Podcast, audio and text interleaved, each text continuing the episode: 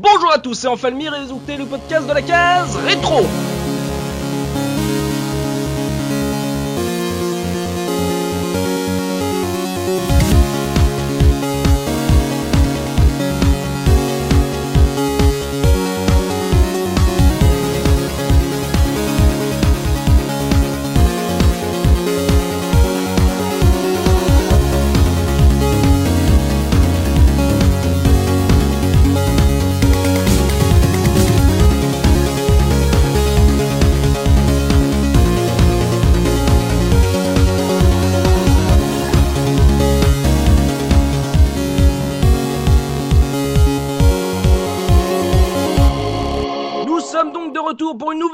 Podcast 100% rétro gaming et pour animer cette émission, je suis évidemment accompagné des chroniqueurs de la case rétro.fr avec le papa Looping. Comment ça Looping?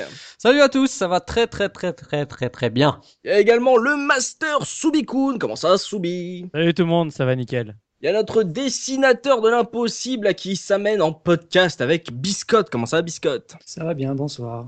On a également notre nouvelle recrue, une, une de nos premières euh, recrues euh, avec euh, Super Pimi. Comment ça Pimi? Ça va très bien, salut tout le monde. Et encore une recrue, ça n'arrête pas pour ce premier podcast avec euh, Zéphirin. Comment ça, Zéphirin? Ça va bien, salut les petits clous. Ah, bienvenue les petits nouveaux. On espère que voilà, euh, vous allez être bien accueillis par la communauté de la case rétro. Il n'y a pas de raison. Et euh, bah justement, pour lancer cette saison 5, on va parler de Beautiful Joe, ce beat'em up édité, développé par Capcom, sorti en 2003 sur GameCube un an plus tard sur PlayStation 2. Un jeu qui fait partie du fameux Capcom 5. euh, Rappelez-vous, ce lot de jeux exclusifs Nintendo qui n'avait d'exclusif finalement que le nom. Clairement. Mais euh, voilà, on va commencer tout de suite ce podcast avec ma question traditionnelle, histoire de vous situer pour nos auditeurs sur ce jeu. Quel a été votre tout premier contact avec ce Beautiful jeu? Je vais commencer par Super Pimi. Oula, alors, euh, autant dire qu'en fait, euh, je l'ai découvert assez récemment par rapport à la sortie du jeu, c'est-à-dire il y a peut-être 5 ans, on, a, on m'en avait parlé et tout, parce que j'étais pas trop au courant des sorties GameCube à l'époque de la GameCube.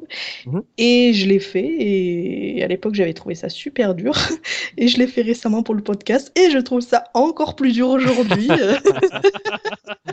Ça veut dire que tu l'attendais pas du tout Non, vraiment, vraiment, j'étais pas du tout au courant euh, à l'époque. Je me renseignais pas du tout sur les sur les sorties euh, sur les sorties de jeux vidéo. En fait, c'était vraiment les copains qui m'en parlaient. Euh, j'achetais très peu de magazines et j'avais pas vraiment internet, donc c'était assez difficile pour m'informer, quoi. Mais c'était vraiment les, les copains qui me disaient ouais, il faut que tu joues à ça, il faut que tu joues à ça, et, et voilà, j'ai juste suivi les conseils. ah, Un petit coup de pression sociale pour Pimi. Exactement. Et toi, Zéphyr, un premier contact avec Beautiful Joe? Alors, premier contact avec le jeu, bah, ça doit être en novembre 2003, donc c'est à la sortie Mmh. à peu près du jeu. Ah, Un Euh, vrai, un vrai, un pur, un dur. Oui, sauf que c'était pas ma galette, c'était pas ma console, j'étais chez un ami. C'était pas ma guerre. C'était pas ma guerre Et euh, non, j'ai tout de suite scotché sur le jeu, ça m'a beaucoup parlé, j'avais pas de GameCube, euh, j'étais très jaloux de ce fameux Capcom 5, euh, Mhm. me dire non mais euh, t'y Tu toucheras l'as pas jamais. été longtemps. Hein. Je l'ai pas été longtemps, comme on a dit, euh, exclusivité extrêmement temporaire. Euh, un an plus tard, sortie PS2, Dante en bonus, je me jette sur le truc et euh, j'étais très content là pour le coup, heureux d'avoir été patient. D'accord, donc version PS2 pour toi. Exactement. Hmm, D'accord, bah ça va être sympa. Déjà, la biscotte, toi, premier contact. Bah moi, il était dans, la, dans, dans ma liste de jeux à acheter en 2003, mais euh, pas en, en tête, euh, en tête de liste. Donc, je l'ai acheté euh, en 2015. Je l'ai acheté hier. Euh, Non, je l'ai acheté euh, bah, en occasion euh, quelques mois, quelques mois plus tard. Euh, Un, un fou l'avait revendu. Oui, c'est ça. Et, Mais euh, en fait, ça veut dire que déjà tu l'attendais à mort. Ça veut dire que tu, tu as suivi euh, l'actualité du jeu sur les magazines, etc. Et que par chance, en fait, t'as trouvé ça dans un bac, quoi. Bah oui, en fait, les, les visuels m'attiraient, beaucoup et, et le, le concept avait l'air bien fun. Ah, d'accord. Donc, euh, attiré euh, Biscotte, puis Miel euh, elle a découvert sa pression sociale. Zephyr, lui, euh, il l'a eu dès le début, mais il a eu, il a eu Dante sur PS2. Subikun, toi, ton premier contact avec ce beat'em up? Bah, le premier contact, ça a commencé dans les mags, hein, puisque du coup, moi à l'époque, il faut savoir que j'avais les trois consoles, un PS2, GameCube Xbox, mais j'étais plutôt encore à ce moment-là un pro Nintendo. Donc même si au final, le comble de l'histoire, c'est que j'ai trois fois plus de jeux sur Xbox et cinq fois plus de jeux sur PS2 que sur GameCube. Et j'étais un pro GameCube à l'époque. Je disais, allez, Nintendo, tu vas y arriver, tu vas y arriver. Et le. Capcom 5, forcément, je le suivais avec euh, énormément d'attention. Et je cache pas que quand les images, les premières images de Beautiful Joe sont sorties, ça a été pour moi la douche froide. Je, je me suis dit, qu'est-ce qu'ils sont en train de faire J'aime pas du tout le style graphique, ça me donne Mhm. pas envie, je suis dégoûté. Donc Mhm. euh, voilà, le, le premier contact c'était vraiment euh, ah ah bon, on va attendre les tests. Et après je vois les tests et je vois que les tests ils, ils avaient l'air de dire ah ça, ça vaut le coup. Mais bon j'avais toujours pas envie de me lancer dedans, donc bah j'ai attendu, j'ai attendu en me disant bon de toute façon un jour je le trouverai pas cher. Puis après ils ont commencé à annoncer la version PS2 avec l'intégration de Dante dedans. Et là je me suis dit euh, Bon bah, je vais être obligé de le prendre parce qu'il faut savoir que Devil May Cry est un des jeux que j'avais surkiffé sur PS2, Mm. donc c'était obligé là cette fois-ci que je le prenne. En plus, il était à 30 euros euh, vendu euh, neuf au lieu de, de le payer plein but. Donc bah dès que la version par contre PS2 est sortie, donc tu vois comble le, le pro Nintendo que j'étais a attendu un an pour acheter la version PS2 quoi. Ça a été, euh, donc je l'ai acheté à ce moment-là en 2004 et je l'ai fait sur le coup et je dois avouer que au-delà du graphisme, euh, au bout de euh, allez 5 minutes de jeu, j'avais l'impression de retourner dans des souvenirs de Comic Zone et alors là c'était le Ah. vrai bonheur qui oui. Et je me suis dit, bon, bah, en fait, ok, j'aime pas le, di- le, le design, mais le gameplay, ça a l'air démentiel. Donc, je me suis jeté dedans à corps perdu. Et je suis fier de l'avoir terminé en hard à la première partie. Bravo. Ah, le mec la pète déjà Bravo. après 5 minutes de podcast. hein, vous Faut savoir que je le referai plus jamais. Euh, C'est marrant parce que justement, euh, ce que tu dis par rapport à, au magazine, à la, au, au premier contact, c'est exactement euh, en fait, euh, je me suis retrouvé quand j'ai vu les premières images de Jet Set Radio. Je trouvais ça, je trouvais un jeu, euh, je trouvais que le jeu était excessivement moche et je comprenais pas pourquoi tout le monde s'excitait dessus et puis, puis j'y ai joué. Voilà, c'est euh, d'accord. Bon bah, en tout cas, il y aura pas mal de choses à dire là-dessus. Donc encore une version euh, PS2, euh, Looping. Toi, alors Looping, c'est pas censé être ta période de pause Et vidéo. si, euh, et ça? si, et ben voilà, et du coup, moi, je l'ai découvert à peu près comme Pimi y a 5-6 Ouais, ans. Euh, alors moi, le- ce qui était bizarre, c'est que je travaillais quand même dans le jeu vidéo à cette époque-là. Comment et, euh, ça? et, Ah, et Je travaillais dans le jeu vidéo, moi. Bah ouais, et, et j'étais complètement passé à côté de ce, ce jeu. Et puis euh, moi, ce que j'aime bien faire l'été, c'est euh, quand, quand j'ai mes vacances, ben je me fais des, des classiques. euh, voilà, je joue à des jeux que j'ai pas pu faire il y a quelques années. Et euh, donc, bah, il y a 5-6 ans, euh, j'avais acheté Beautiful Joe euh, 1 et 2 euh, dans un en PS2 euh, dans un cash, je crois vraiment une misère à 1 euro pièce ou quelque chose comme ça. Oh là quoi. là. Oui, Ouais, d'accord. ouais. Mais c'est un jeu qui, qui n'a pas eu un, un succès énorme en France, hein, de toute façon, euh, commercial. Oui, et puis il a Oui, mis oui. euh, du temps à devenir culte. euh, Oui, voilà, ouais, voilà. Mm. Donc, euh, donc voilà, donc pendant un été, je me suis refait, je me suis fait euh, Beauti- Beautiful Joe 1 et 2 euh, d'une traite. Donc euh, voilà, j'ai, j'ai, j'ai beaucoup aimé.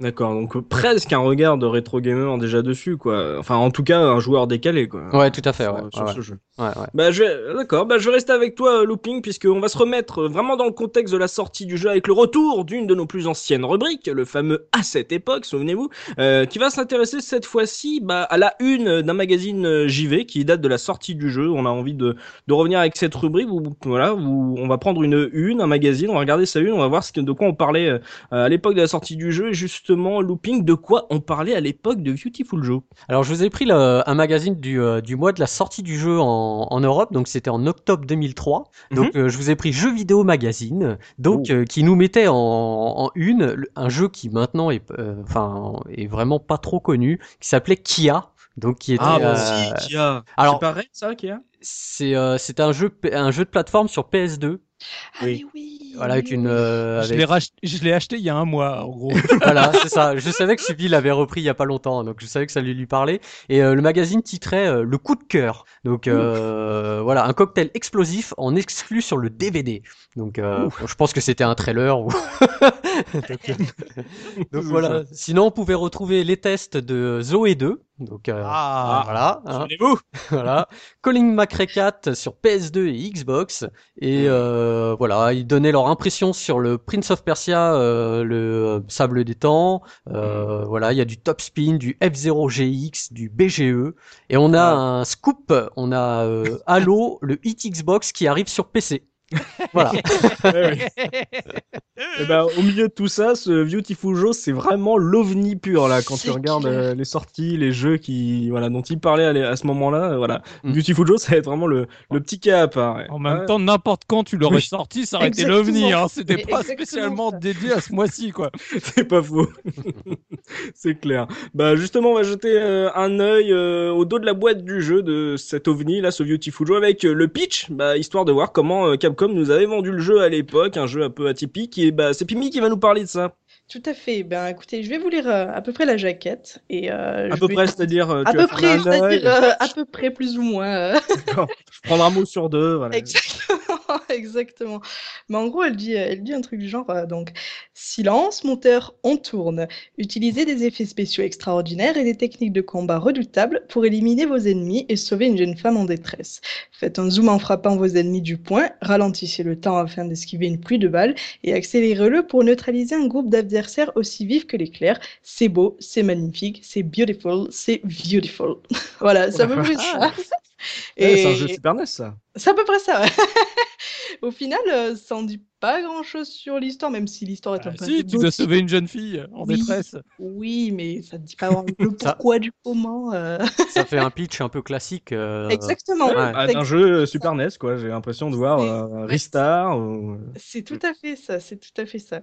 Et du coup, euh, j'aurais j'aurais aimé avoir par exemple l'avis de Zephy, bah, vu que tu l'as acheté en plus à l'époque, Yep. tu as vu la, la jaquette, Oui. qu'est-ce que tu en as pensé? Est-ce que tu l'aurais acheté? Enfin, tu, tu l'as acheté, mais Alors, tu l'aurais acheté au pitch. si, voilà, si, est-ce que tu l'aurais acheté au pitch si tu le connaissais pas d'avant? Alors, au pitch, donc vraiment au texte, au dos euh, de la jaquette. hein. Oui, tout Oui. à fait. Non, pas du tout, parce que là, j'ai le pitch du jeu sur PS2, je viens de le relire, et c'est nul. Ils nous vendent euh, Re- Resident Evil et Devil May Cry, en fait. Hein. Alors, je vous lis ça vite fait. Vous avez toujours été spectateur, entrez maintenant dans les films. L'équipe à qui vous devez Resident Evil et Devil May Cry revient avec un superbe jeu de plateforme, ambiance kung-fu, dans lequel vous incarnez le héros Beautiful Joe. Merci, au revoir. Ah mais ça, on comprend tout, ça veut dire qu'il est sorti sur GameCube et après les gars se sont dit faudra dire qui a fait les jeux parce que ça. sinon on le vendra pas. C'est ça, c'est ça. Et De toute façon, ils l'ont pas vendu. Donc... Oui, c'est ça, c'est même ça, ça n'a pas marché. Là, fait, on comprend, on comprend pas. Konami, ils ont fait pareil avec Zone of the Under, ça a un peu marché, un peu plus marché. Qu'est-ce qui se passe, merde Ah d'accord. ré- réponse pour le coup, Pimi, je l'aurais pas acheté au pitch, mais je l'ai acheté parce que je- j'avais vu le jeu tourner. hein. D'accord, d'accord. Une quatrième de coup, ouais, qui, ouais, qui, ouais, qui ressemble à un jeu Super NES. Ça parle plus de gameplay que, que d'univers sur un jeu aussi, voilà, sur ça. atypique. Je pense que Pimi aura, aura fort à faire pour nous, justement, nous conter l'univers. Donc, on va pouvoir passer sans plus attendre au gros du débat.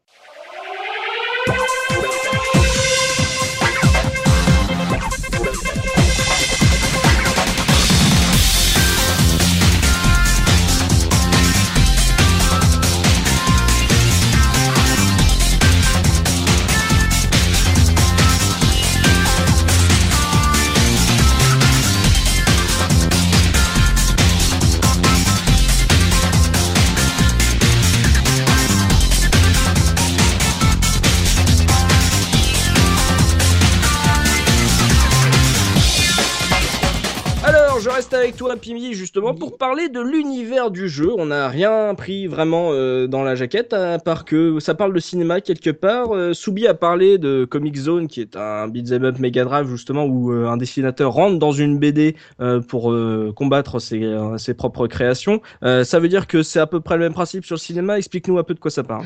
Alors, en fait, l'histoire, elle débute, si vous voulez, avec donc Joe, le protagoniste, et sa copine Sylvia, qui se rendent donc au cinéma pour voir le dernier film euh, du héros préféré de Joe, c'est-à-dire Captain Blue.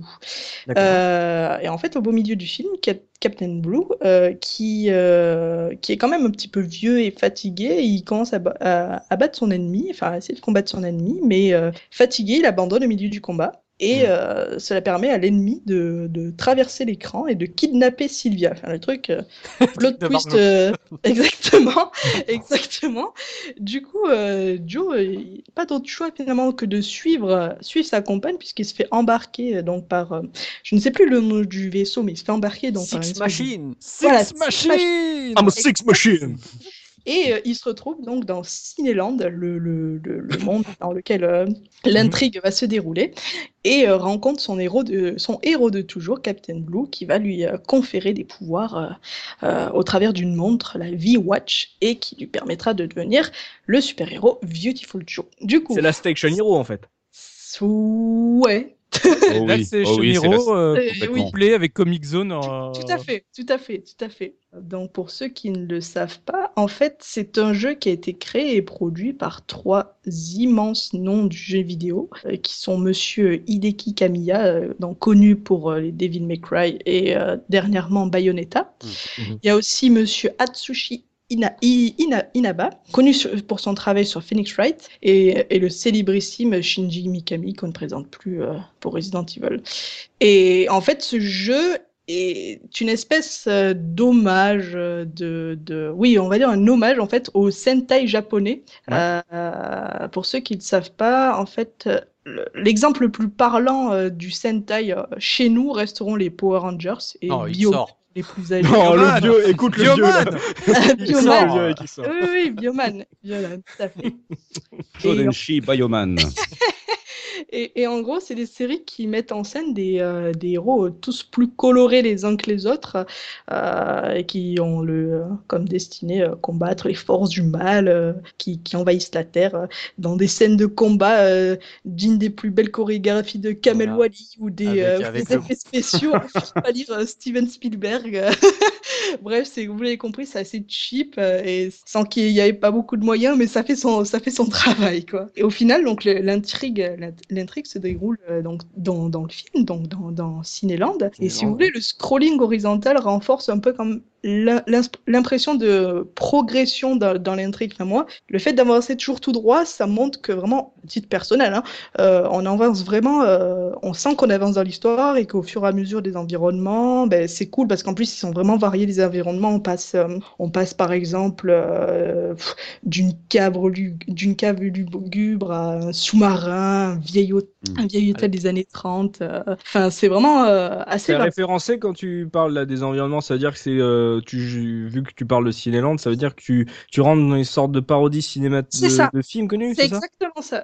Pas de, non, pas de. Ah, alors ça, je, ça, je, je saurais pas Enfin, dire. D'univers, quoi. Bah si, parce que t'as un peu le western, euh, t'as quand même Oui, des... tout à fait, tout Ouais. à fait, tout à fait. C'est vraiment euh, le, le- le- le- les stéréotypes, les clichés euh, du cinéma, mais je dirais du vieux cinéma au final, pas du cinéma Comme d'aujourd'hui. ça, mais- c'est parce que t'es jeune. ça, Tout ça. à fait, tout à fait. Ça, ce- de toute façon, que- ce, ce jeu, c'est un jeu rempli de fanservice. Quoi. Ah oui. Ça, Ouais. ça en est à vomir tellement qu'il y en a partout, que Ah ce oui, soit euh, toutes les références Jap euh, à des jeux même de Capcom, à- au Sentai, etc. Comme tous les vieux films américains, euh, justement des années 60-70. C'est en, enfin, il y en a partout, quoi. c'est ça. C'est- ça, ça qui ça- n'arrête pas jusqu'au niveau final, qui est le niveau 7, là où c'est la référence Star Wars, mais Ah. à, à- à Ah oui. plus savoir quoi en faire, tellement qu'il y en a partout dans, dans ce dernier niveau. Mm. Euh, c'est Enfin, c'est extraordinaire euh, de mettre autant de fanservice et que ça fasse pas lourd parce que tu sais souvent le fanservice c'est un peu euh, des fois on le case en faisant genre euh, tu vas voir ça va faire plaisir aux fans mais on le met au forceps Mm. Là, ça passe super bien. Et donc, les ennemis, mais c'est l'écriture de l'histoire. Mais c'est juste n'importe quoi. Tu passes régulièrement, t'as chaque boss, ils te font Ah là là, mais tu sais pas qu'on va faire. Ah mais non, sinon je te révèle le plan, on a l'air trop con, faut pas que je te le dise. non mais tous les boss, ils ont ils ont l'air complètement débiles et le, et le plan final de, de l'histoire, mais c'est juste n'importe quoi. Et quand t'as les justifications à la toute fin, quand t'as terminé le jeu, où t'as Mm. les justifications de pourquoi euh, finalement t'as pu aller dans le film et tout, enfin c'est c'est n'importe quoi, c'est génial. Mais j'ai envie de dire, c'est du Capcom. hein. voilà.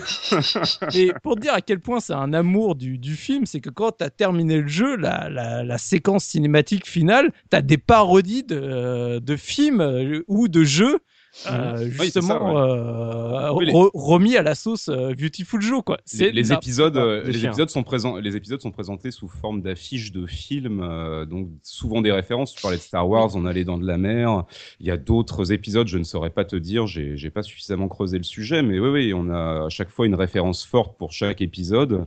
Et à l'intérieur de ça, encore beaucoup de fanservice, comme disait Soubi, euh, à plus savoir, euh, plus savoir quoi en faire. hein. Ouais, mais la Soubi, il parle quand même d'une sorte de scénario et tout qui, qui va dans le, dans le drôle, dans l'humour. Déjà, on n'a pas l'habitude de l'avoir Oui. ça dans les jeux vidéo. Euh, donc, en gros, euh, tout ce qu'a dit Pimi sur l'en- l'enchaînement, les univers, les références, ça veut dire que c'est pas juste l'ambiance des niveaux, c'est qu'il y a vraiment un. Enfin, pour un beat'em up, le scénar, l'univers, c'est important dans celui-là.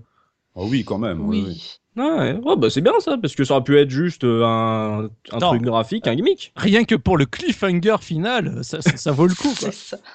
Ensuite, Est-ce que ça veut dire que l'histoire est bien écrite? Ça, je sais pas. Ça sera à vous de me le dire, mais euh, il y a une histoire malgré tout et euh, il y a un concept derrière et c'est plutôt cohérent. hein. C'est pas, toi, c'est pas ce qui t'a marqué, Zéphirin, alors l'histoire? Ah, pas du tout. C'est- Je trouve Ouais. que c'est vraiment un des points noirs du, du jeu. Ah ouais, d'accord. Pourquoi? Ah oui, oui, oui. Euh, c'est super mal écrit. c'est super mal joué. Les acteurs sont insupportables. Je- Ouais, mais je- alors, tu vois, tu vois, moi, ça m'a fait, moi, ce que ça m'a fait penser, justement, c'est mal joué, mais moi, ça m'a, ça m'a rappelé, alors, je vais vous dire une vieille référence, pour ceux qui ont connu la première série télévisée Batman, euh, où tu voyais des, hommes- des, comment, euh, tu sais, à l'écran, tu voyais des bim, bam, boum, tu sais, enfin, Oui. et t'avais un narrateur qui, ouais, voilà, et, euh, et c'est un moi, ça m'a Avec fait Adam West. Ouais, ouais, C'est aussi, c'est aussi bien mal écrit qu'un épisode de Batman avec Adam West. On est bien d'accord. Voilà, mais moi ça, moi ça me faisait délirer quand j'étais môme et ça m'a euh, Beautiful Joe, ça me rappelle un peu ce délire là quoi. Mais en gros, c'était fait exprès. C'était fait exprès, un peu comme, euh, par exemple, un OSS 117 pour être un peu plus récent qu'un Batman Adam West, quoi. Ah, désolé, chacun ses références. hein. Ouais, mais alors. OSS, c'est super bien écrit, par contre, pour le coup. Ah, d'accord. donc- Ouais, mais je de taper un blanc là. oui, oui, oui, Je bah, il pense aime que- pas. hein. Je pense que l'écriture, elle, est- elle est voulue. Enfin, je, le- moi je le ressens comme ça. Moi je le pense que c'est vraiment au second degré et, et euh, ah, mais que se passe-t-il? Mais Ah, que se passe-t-il? un petit peu. Un, ouais, mais c'est ça, c'est Je ça. suis d'accord avec vous, hein, c'est voulu. Maintenant, euh, c'est le scénario qui est un petit peu maigrichon, quoi. Ça- Ah, c'est ça un scénario où il faut que tu sauves euh, la donzelle en détresse, quoi, comme tous les jeux. Quoi. Je suis un, je vais, je vais pas, je vais pas laisser de l'ambiguïté. Je suis un gros fanboy Capcom, mais je trouve qu'ils écrivent relativement mal leurs histoires de manière générale, et c'est pas là-dessus que tu vas triper ton jeu Capcom a priori, hein, sur d'autres aspects. Oui, alors oui, on est d'accord. Sur, sur Beautiful Joe, c'est euh, c'est plutôt sur le gameplay que tu vas, tu vas prendre ton Complètement. Euh, ouais, c'est ouais. complètement ça. Ouais, Mm. ouais, ouais. Donc, de la référence quand même. Biscotte, t'en as pensé quoi, toi? T'es- Tu tranches dans quel camp? Euh, bah, moi, je trouve que tout est assumé, mais vraiment à 100%. Mhm. À la fin de, de chaque niveau, euh, il y a une voix off. Justement, on en parlait pour les épisodes de Batman. Mm. Euh, Il y a une voix off, mais euh, qui est surjouée, qui, euh, qui annonce ce qui va se passer. Et euh, tout, est, euh, tout est assumé à 100%. En fait, ils vont, ils vont dans le délire. Tous les éléments du, du jeu sont, euh, vont dans ce sens. Oui, parce que le, le jeu est découpé en format épisodique aussi. Et pour l'époque, c'était assez aussi nouveau parce que bon, maintenant, Bah, on, niveaux, on a l'habitude. Bah oui, mais ils, t'appellent- ils appellent ça des épisodes. Et comme si Mm. c'était là. Mm. Et t'as même euh, en milieu de d'épisode, t'as as une entracte. Et euh, tu peux acheter des, des voilà des items, tu peux sauvegarder. Euh, non, je crois pas sur l'entracte. Tu peux tu, tu peux Si, sauvegarder. si, si. Si. D'accord. Ah si, si, si. Ah si, si. D'accord. Heureusement, Heureusement. heureusement. Et ça fait vraiment penser à voilà, à- comme si t'étais au ciné, que tu regardais un film, mais un vieux film quoi. Ah oui, oui, parce que les entractes, looping, ça fait longtemps que ça existe plus. Attends, et. Mitchell, la dernière séance, le chocolat glacé. Looping, la dernière fois qu'il est allé au cinéma, c'était en 1862, avant même la création du cinéma. Alors, les frères Lumière, comment ça va Et la, la Oh, grande, Bénure, qu'est-ce que c'était bien la grande vadrouille, c'était quand euh, Ah la vache Ah d'accord, ouais. donc, euh, donc l'univers, c'est... euh, donc, J'ai bien compris qu'il y avait un cliffhanger visiblement qui était intéressant, qui, a, qui vous a marqué, et que, euh, en gros, l'univers... c'est- pas Oui. qu'il est intéressant, c'est qu'il est, tu le vois arriver. Mm. C'est fait exprès parce que justement, comme c'est plein de références, c'est plein de fan service. C'est, t'as des warnings avant qu'il arrive dans tout le niveau. Tu dis, ok, d'accord, je vois comment ça va terminer, et tu l'attends en fait ce cliffhanger. C'est Mm. comme tu sais ce qui va être, ça te crée la sensation que tu dis, allez, j'espère que ça va être comme ça, j'espère que ça va être comme ça, et Mm. c'est vraiment comme ça, donc c'est génial. Ouais, mais toi, alors, fi- au final, Pimi, euh, l'univers comme ça, euh, t'aurais espéré plus? Toi, t'es une grande fan de Non, RPG. ah, moi, j'ai kiffé. Hein. Euh, Je suis grande fan du RPG, mais je suis ouverte vraiment à beaucoup de, à beaucoup d'autres styles et, et le, le beat'em up en fait partie. Et vraiment euh, à l'univers comme ça, enfin, moi ça m'a fait, ça m'a fait rêver quoi. Enfin pas rêver, mais euh, c'est tellement loufoque que ça, ça en est vraiment drôle au final. Ça en est vraiment vraiment drôle et c'est bourré de références, c'est bourré euh, d'humour euh, et euh, Qui est déjà rare dans un jeu. hein, ah oui, tout à fait, tout à fait, tout à fait. Et puis c'est pas prise de tête. Voilà, ça change des RPG. C'est ça. Voix, euh, la voix, euh, la voix off qu'on entend. Euh, J'ai l'impression que c'est comme s'il s'agissait du réalisateur d'une certaine manière. Ça donne le sentiment que une vie égale un plan séquence un petit peu. Mm. Hein, tu as le cut, cut, cut que tu entends quand tu perds une vie, c'est genre on coupe, c'est marrant ça. raté, et tu as le let's take a break quand tu fais une pause. hein. C'est énorme, ça. On va se, on va se griller une clope, tout va bien. C'est En ça, fait, c'est pas le réalisateur, c'est le monteur. Ou le monteur, voilà, ou je sais pas. En tous les cas, il y a, y a vraiment un parti pris. euh, et c'est super. En fait, en plus, c'est fait à l'économie. C'est une voix off. Les bandes de, on en reparlera après, mais les bandes de la bobine qui défilent en haut et en bas euh, quand tu utilises un DVFX, Mm. t'es dans un film. Voilà, Et ça se joue, enfin, ça se fait avec pas grand chose. Ça fonctionne plutôt bien.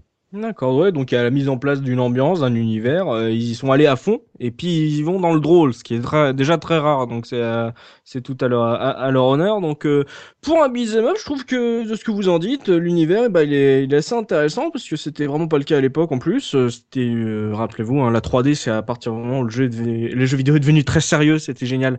Euh, donc euh, pour un beat'em up, on le sait que le principe, le, euh, la grande qualité, la force, le, la colonne vertébrale, c'est son gameplay. Donc on va vraiment rentrer dans le cœur du jeu avec euh, Subi qui va nous rappeler euh, bah, comment ça se joue. euh, J'ai entendu de gauche à droite. comment ça comment ça se joue ce Beautiful jeu? Bah, déjà, il faut savoir, bah, ce qu'on a dit, c'est que le directeur donc euh, du jeu Hideki euh, Kamiya est le dieu vivant du beat'em all, hein, faut le dire, parce que quand même à son actif, t'as Devil May Cry qui a relancé à lui tout seul le genre. Il fait Beautiful Joe qui est une référence absolue pour terminer avec Bayonetta. Ouais, pour moi, je, je sais plus quoi faire quoi. En fait, il faut savoir que c'est à partir de ce moment-là où j'ai commencé à créer, euh, à partir du moment où j'ai joué à Beautiful Joe, où j'ai créé un culte envers Clover, donc à l'époque, avant Oui. de se transformer en culte pour Platinum Game, parce que bah, forcément, euh, Clover étant plus euh, là. Mais voilà, c'est, je, je tiens à rendre hommage au gameplay, mais aux petits oignons de Kamiya, parce que je pense qu'il y a que lui maintenant qui est capable de faire des beats all, malheureusement. Donc le, le jeu, on l'a déjà dit, bah, ça se déroule. En fait, c'est ce qu'on appelle aujourd'hui le 2,5D, c'est-à-dire que tu es sur un pan purement 2D, mais tout est modélisé en 3D. Mais C'est les rare. déplacements se font de gauche à droite ou de droite, à gauche, parce que c'est pas un beat'em all où tu vas exclusivement euh, tout le temps vers la droite. Il y a, y a des niveaux où ça se fait dans le défilement dans l'autre sens. Ah d'accord. Donc voilà, donc on a dit c'est découpé en épisodes où chaque épisode correspond finalement à un, à un film. Et donc bah t'as euh, un mid-boss au milieu juste avant l'entracte où tu peux sauvegarder. C'est super important parce que c'est les seuls moments où tu sauvegardes, c'est en début d'épisode ou euh, au milieu de l'épisode. C'est très à l'ancienne ça. hein. Ouais, c'est très Oui. à l'ancienne. Et ce qui fait que la deuxième partie euh, du film, enfin de, de l'épisode, est beaucoup plus complexe parce que bah t'as pas de save avant le boss de fin. Oui. Or le boss de fin, ils sont particulièrement costauds. Donc Ah tu oui. sais, c'est le truc où tu en as chié pendant tout le niveau parce que le niveau Mmh. était dur et que t'arrives au boss de fin et tu sais que si tu ne le passes pas, tu vas pas pouvoir sauvegarder. Voilà, ça te crée un peu de tension. Alors il faut savoir que, bah, comme on a dit, il y a trois niveaux de difficulté dans le jeu quand tu commences facile, normal, difficile. Déjà rien que le niveau normal est très très dur. On est d'accord. Je vous parle pas du niveau hard qui m'a fait transpirer comme jamais parce qu'il est vraiment très très dur. Mais il faut savoir qu'après il y a encore le V mode et le ultra V mode. Hein. C'est D'accord. comme toujours si jamais tu Oui, c'est encore tu t'es dit le hard c'était facile. Co- co- Euh, continue- Dante must die, quoi. voilà, Co- continue encore. C'est- Ça devient absolument extrême euh, sur les derniers niveaux. Euh, c'est Mmh. super dur. Donc le principe du jeu, on l'a dit, c'est en gros tu es un beat'em all de, euh, 2D sans profondeur. T'as pas de déplacement en profondeur. Par contre, vous, avez, vous avez entendu euh, Soubi, c'est un beat'em c'est d'où la meuleux, tu vois. c'est un beat'em all, hein. Un beat'em j'aime bien. Je vais le garder. Ah, tiens, on, on le gardera pour toute la saison. donc du coup dans lequel tu as des effets spéciaux donc des VFX qui correspondent au, cinéma donc euh, au cinéma. Tu Mm. as le slow motion donc qui va correspondre au fait que tu ralentis le temps qui va faire tous les effets de Matrix esquive et compagnie puisqu'à l'époque on est encore en pleine mode Matrix même si ça fait déjà quelques années que le premier film est sorti. Tu as le match speed qui lui au contraire c'est tu vas super vite donc tout s'accélère mais enfin au niveau de ton personnage. Par contre le reste reste à une vitesse normale. Donc ce qui permet d'aller euh, vraiment euh, d'être efficace quoi. quoi. Par Mm. contre, euh, tu vas tellement vite que des fois c'est même difficile à, à te contrôler. Et après tu as le zoom. Alors le zoom c'est énorme parce que du coup c'est tu prends la position, tu sais t'as la caméra qui braque sur le héros. Donc le héros c'est le moment où il fait des super poses de la mort. Vas-y je me la pète et c'est bah quand tu fais les zooms que tu fais les meilleures attaques parce que bah la- l'action est concentrée sur toi. Et donc là où Mm. ça devient génial, c'est que bah tous ces, ces effets, tu peux même les combiner. C'est-à-dire que tu peux faire un slow motion zoomé pour être sûr d'avoir un maximum de patates, parce que bah, forcément, comme tu vas très lentement et que tu es zoomé, bah, tes coups vont être beaucoup plus puissants, ou tu vas faire un, un max speed, donc euh, au bout d'un moment, tu vas aller tellement vite que tu vas t'enflammer, enchaîner un, un slow motion pour embraser l'ennemi euh, derrière en le frappant. Enfin, Ah, tu cool. peux vraiment t'a- t'amuser là-dessus, c'est génial. Et donc, tous ces effets sont gérés par rapport à une barre. Ouais. Donc, qui, qui se décharge au moment où tu utilises euh, le, le sort. Et si jamais, malheureusement, tu vas jusqu'au bout, eh ben, tu perds tes pouvoirs, tu perds ta combinaison euh, rouge fluo euh, et tu redeviens pauvre petit Joe. Et là, bah, Zengos, quoi. voilà, tu n'as plus aucun, enfin aucun pouvoir. D'ailleurs, tu prends deux fois plus de dégâts également.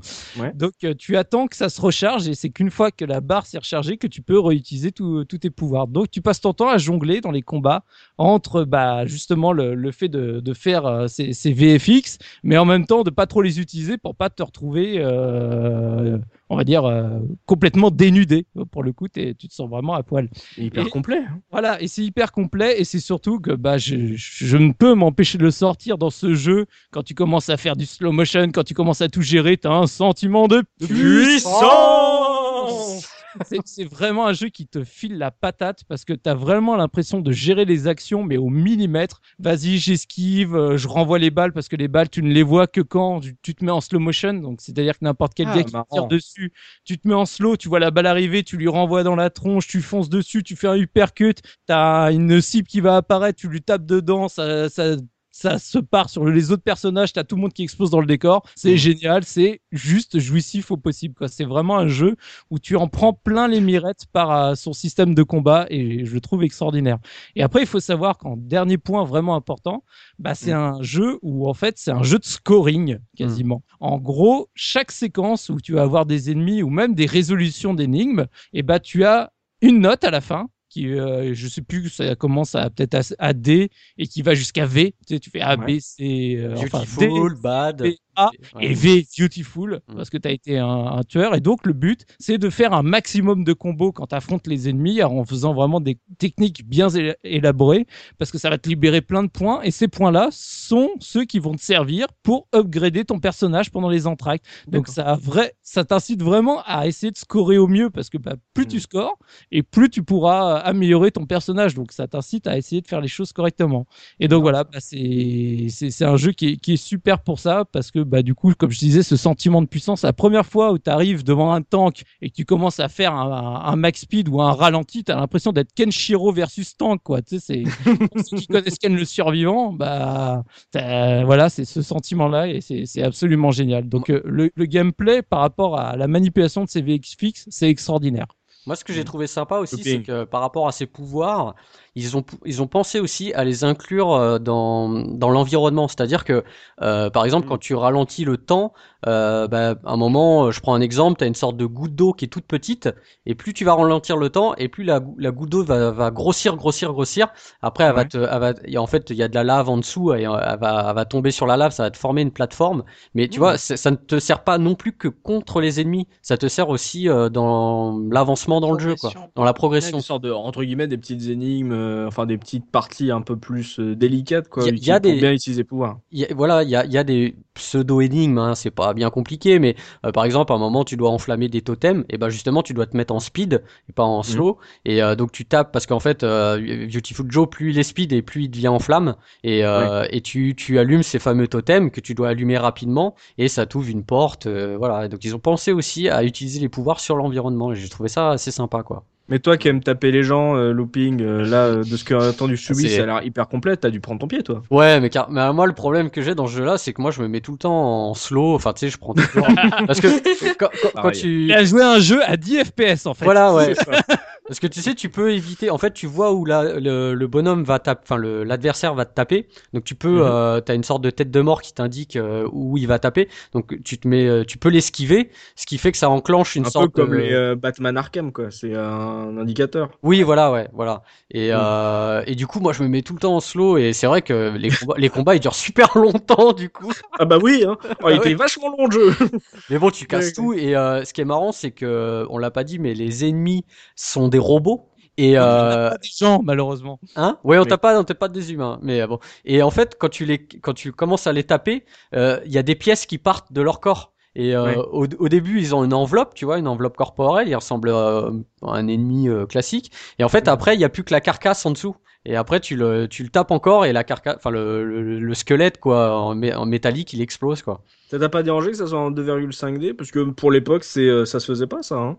Euh, non, moi j'ai bien aimé. Ça m'a pas, ça m'a pas dérangé. euh. On est quand même dans l'époque qui avait initié euh, Mario 64, donc c'était tous les Jack and Dexter, Ratchet, etc., où on se déplaçait un peu librement. Là, le fait d'être un peu euh, restreint et d'avoir une sorte de jeu, un beat'em up vraiment à l'ancienne, euh, donc Ouais, toi ça t'a pas t- non, moi, bah, moi les, les beat'em up, je préfère T'es qu'ils soient revenu en à tes 2D. classiques quoi. Ouais, voilà, je préfère que ce soit en 2D parce que sur la PS1, euh, ce qui avait été tenté en, P- en 3D, euh, j'ai pas des super souvenirs hein, au niveau des beat'em all. Fighting Donc, Force euh, ouais, bah si, il était pas mal celui-là, mais bon, euh, voilà. Et là aussi, là aussi, c'est assumé à, Parce que- à 100%, puisque comme le personnage est dans un film, Mm. euh, on est dans des décors, et les décors sont tout plats.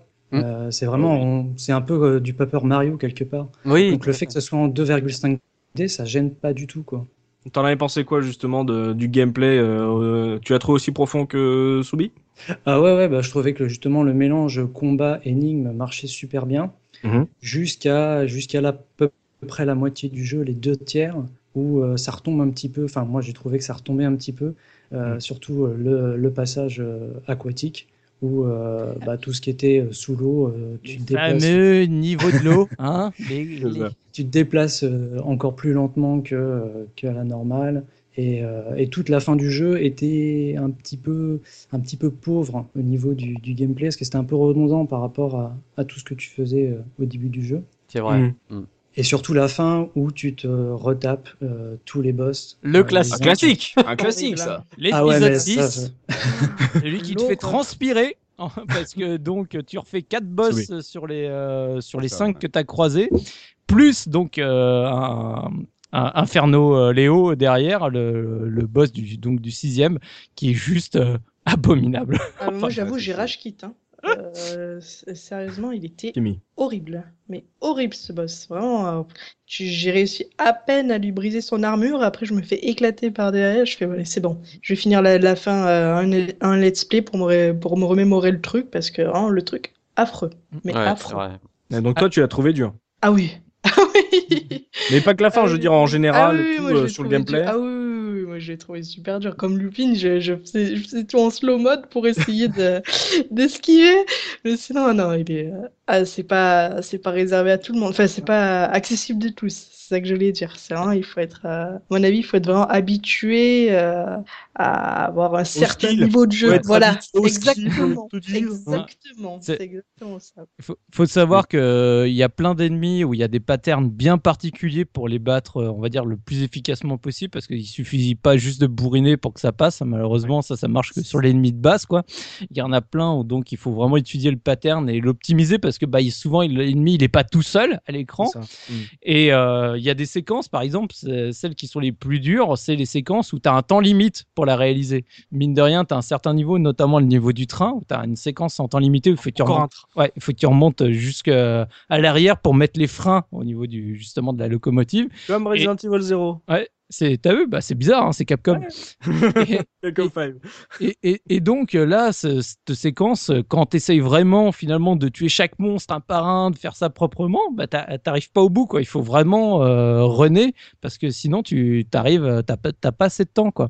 Et le jeu est vraiment dur dans ces séquences-là, mais là où il est vraiment très dur, c'est vraiment les boss. Les boss, faut vraiment connaître le pattern par cœur, faut Mhm. le, faut dé- découvrir les failles parce qu'à chaque fois, bah, tu mets un peu de temps à, à découvrir les failles de chaque boss. Une fois que tu les as, c'est plus plus que de la réalisation, mais on va dire que en gros, les deux premiers, la chauve-souris et le- le- l'espèce de dino, ça va encore.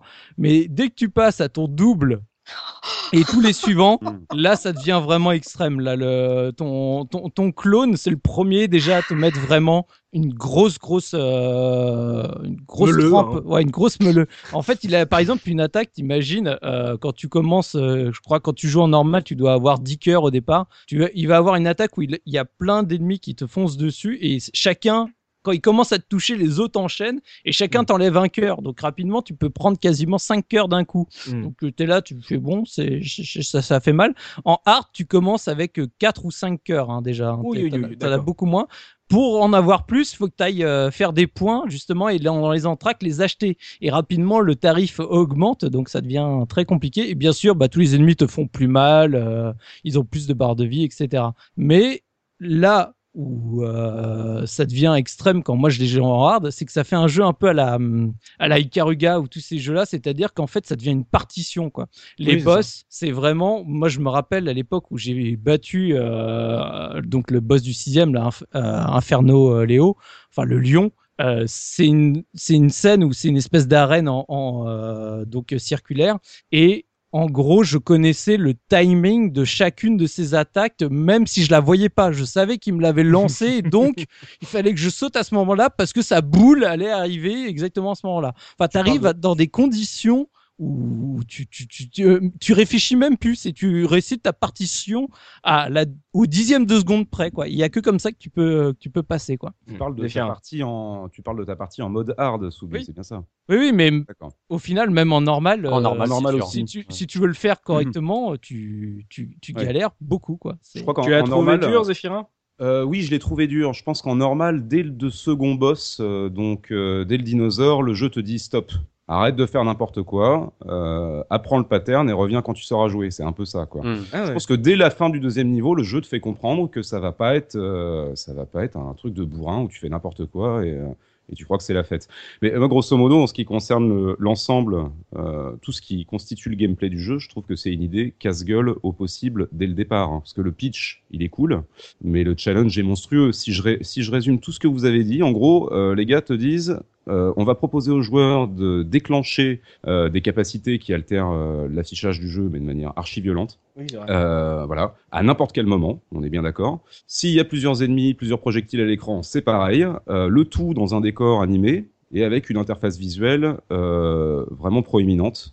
Donc un risque d'un bordel illisible euh, permanent. Et en fait, ça fonctionne. Euh, c'est ça qui est hallucinant. On ajoute à ça en plus qu'effectivement, c'est un gameplay 2D, ce qui n'est pas trop en vogue à l'époque. Euh, Ah mais moi je te confirme tout ce que tu viens de dire, c'est pour ça que j'y ai jamais joué. Hein. c'est, ça donne pas envie. On est d'accord sur le papier. tu Ah te non, dis, même c'est tu quoi regardes des truc vidéos, voilà, tu regardes des vidéos, tu fais, Ah. euh, ça a l'air bien, ça a l'air, euh, Ouais. ça a l'air péchu, mais c'est tellement le bordel que j'ai Ouais. pas envie. Et au final, en y jouant, qu'est-ce que t'as ressenti euh, T'as ressenti quoi? T'as ressenti la même chose qu'en regardant des parties? J'ai jamais joué. Ah d'accord, ok, d'accord, autant pour moi. Bah écoute, figure-toi, moi j'y ai pas, j'y ai pas touché depuis 10 ans au jeu. Hein. C'est-à-dire que la dernière fois que j'y ai joué, c'est quand je l'ai acheté, je l'ai rangé après. En 10 minutes, tout était, c'est comme le vélo, ça revient tout seul Mm. et euh, tu comprends ce que tu fais. Euh, c'est lisible. C'est, je, je pense qu'ils ont passé tout le temps de développement essentiellement à ça, à se dire l'idée est géniale, mais euh, il faut que ça fonctionne à l'écran, Ah, sinon il est foutu. ah, quoi. Lisible jusqu'à une certaine. euh, parce que par exemple, quand tu fais le bordel. zoom, Ouais, voilà, sincèrement, t'as plus aucune visibilité. Tu zoomes sur le personnage et tu, c'est à peine si tu vois l'ennemi que tu frappes. Et sachant qu'il faut pas oublier que donc euh, le style, le parti pris graphique, on y reviendra après, mais ton personnage est en SD, tu sais, en super. Ouais.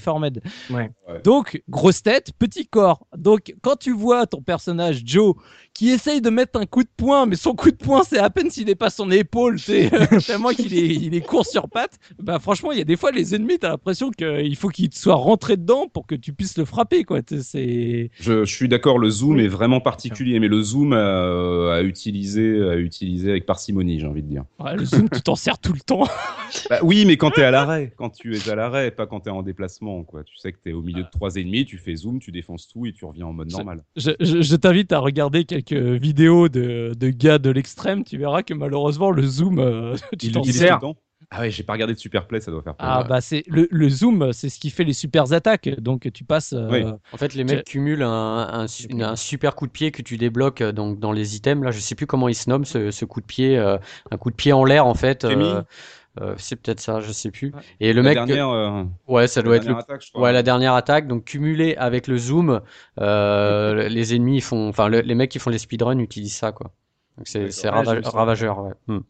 D'accord, Oui. donc euh, dès, euh, même en normal, donc dès le deuxième niveau, ça a l'air déjà être un, un challenge. Donc, euh, et comme l'a dit Soubi, il y a un nombre de, de niveaux de difficulté assez, assez intéressant. Donc, en gros, plus ça, ça plus le scoring, c'est un jeu de hardcore, c'est un jeu de niche, euh, et euh, l'ambiance fait que justement, il a été pensé comme ça, comme un gros jeu de niche et un et un beat'em up à l'ancienne, quoi. Après, faut pas s'étonner qu'il ne soit pas vendu, quoi. ah oui, c'est ça. Ça a pas Mais trop ça, mal c'est un- marché c'est un jeu au pour les Japon. japonais, ça. Voilà, mais c'est un jeu au de Japon japonais. sur GameCube, ça, ça a bien marché, pas non Euh, j'ai pas vérifié les ventes, mais J'ai regardé, euh, non, j'ai regardé les ventes mondiales. C'est, c'est vraiment pas. euh, euh, apparemment, le, le jeu a quand même eu un, un succès commercial du fait que c'est un jeu qui n'a pas coûté énormément cher en développement. Donc, si tu veux, il y a un rapport euh, qui, qui s'est fait, mais c'est des- les ventes ne sont pas extraordinaires. Ah ouais. Bon, en tout cas, dans le gameplay, euh, là, si on, par exemple, pour ceux qui l'ont jamais fait comme moi, moi, en tout cas, de, de mon point de vue, j'ai envie de passer outre le, le bordel visuel parce que en termes de gameplay, ça a l'air quand même euh, hyper précis. Puis euh, Soubi a vanté euh, le dieu Camilla, donc euh, là, voilà, argument imparable de toute façon. euh, Beautiful Joe, c'est manette en Oui. main que c'est jouissif, quoi. C'est regarder un pote jouer, je pense que c'est c'est pas très fun, mais Ouais. quand Mm. toi tu le fais, c'est fun. C'est la différence de Jet Set Radio. Jet Set Radio, c'est beau à voir et à jouer, c'est pas fun. C'est ça. Ah, vous êtes dur, vous êtes dur. Rejoins à Jet Set Radio euh, sur Dreamcast, c'était génial, oui. absolument pas rigide.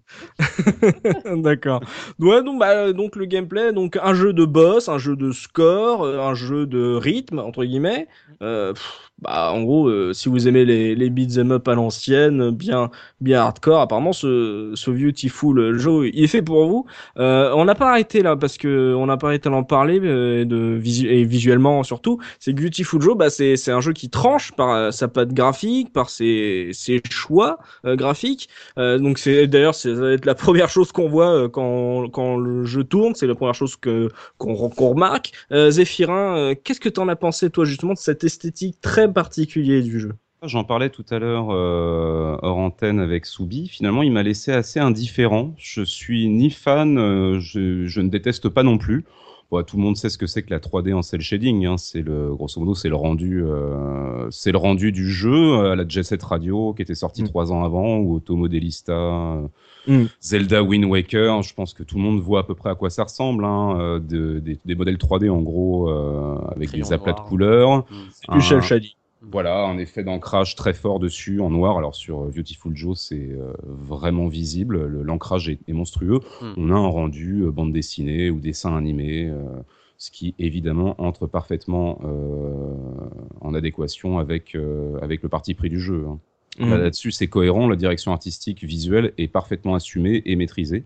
Euh, Il y a un truc spécifique qui, je Ouais. trouve, fait vraiment euh, la patte, c'est le, le shading de Beautiful Joe, c'est les zones sombres.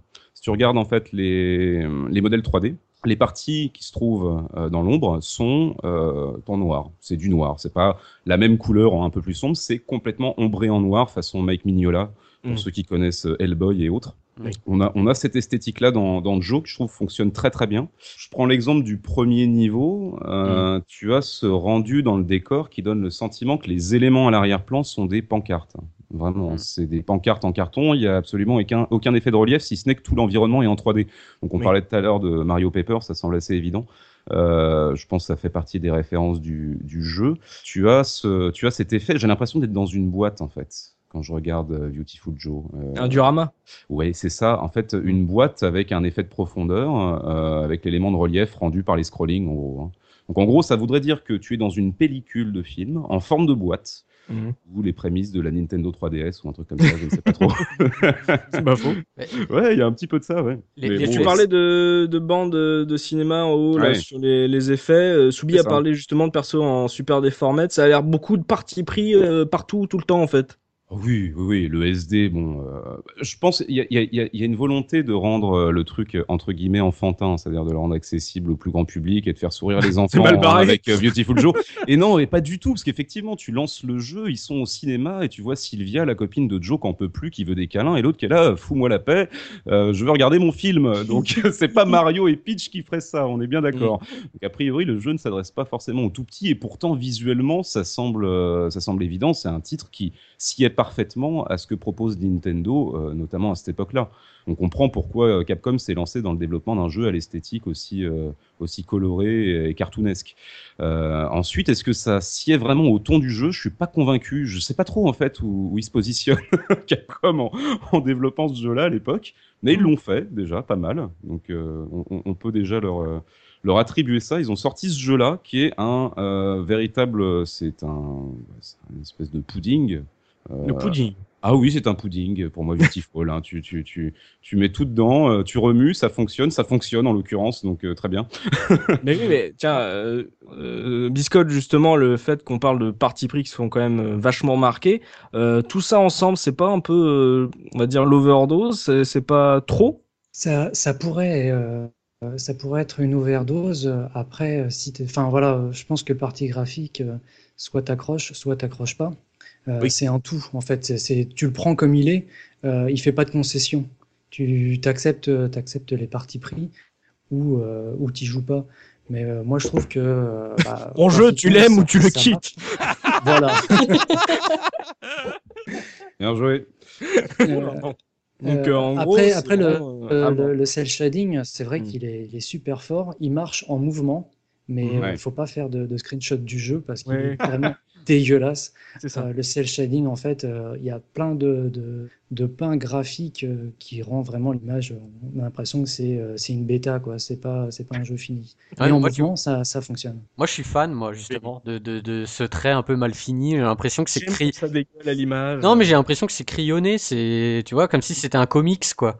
Un comics, tu sais, quand, enfin, tu, tu regardes les vieux comics, c'est pas très, enfin, c'est pas très fin, Ah, c'est attends, pas quand très tu nous parles de vieux comics, tu parles de quoi? Tu parles du Superman de, de quelle année là? Non mais moi j'ai- j'aime bien, j'aime bien ce côté mal mal dessiné, gros comme ça euh, en, en SD. Puis le, le cara design, euh, moi je pensais le cara design des boss aussi dans ce jeu. Euh, Ouais. euh, mais c'est complet. Enfin, je sais pas. Le, je prends le, le rhinocéros vert, euh, euh, bikers, euh, amateurs de moto euh, qui chantent avec une hache énorme. Enfin, Tu me vends du rêve là. ah ouais, C'est mais la folie les designs. hein. Ouais. les designs des boss sont, sont, sont fantastiques quoi. C'est vraiment mais rien que les boss, ça pourrait être des héros à part entière quoi.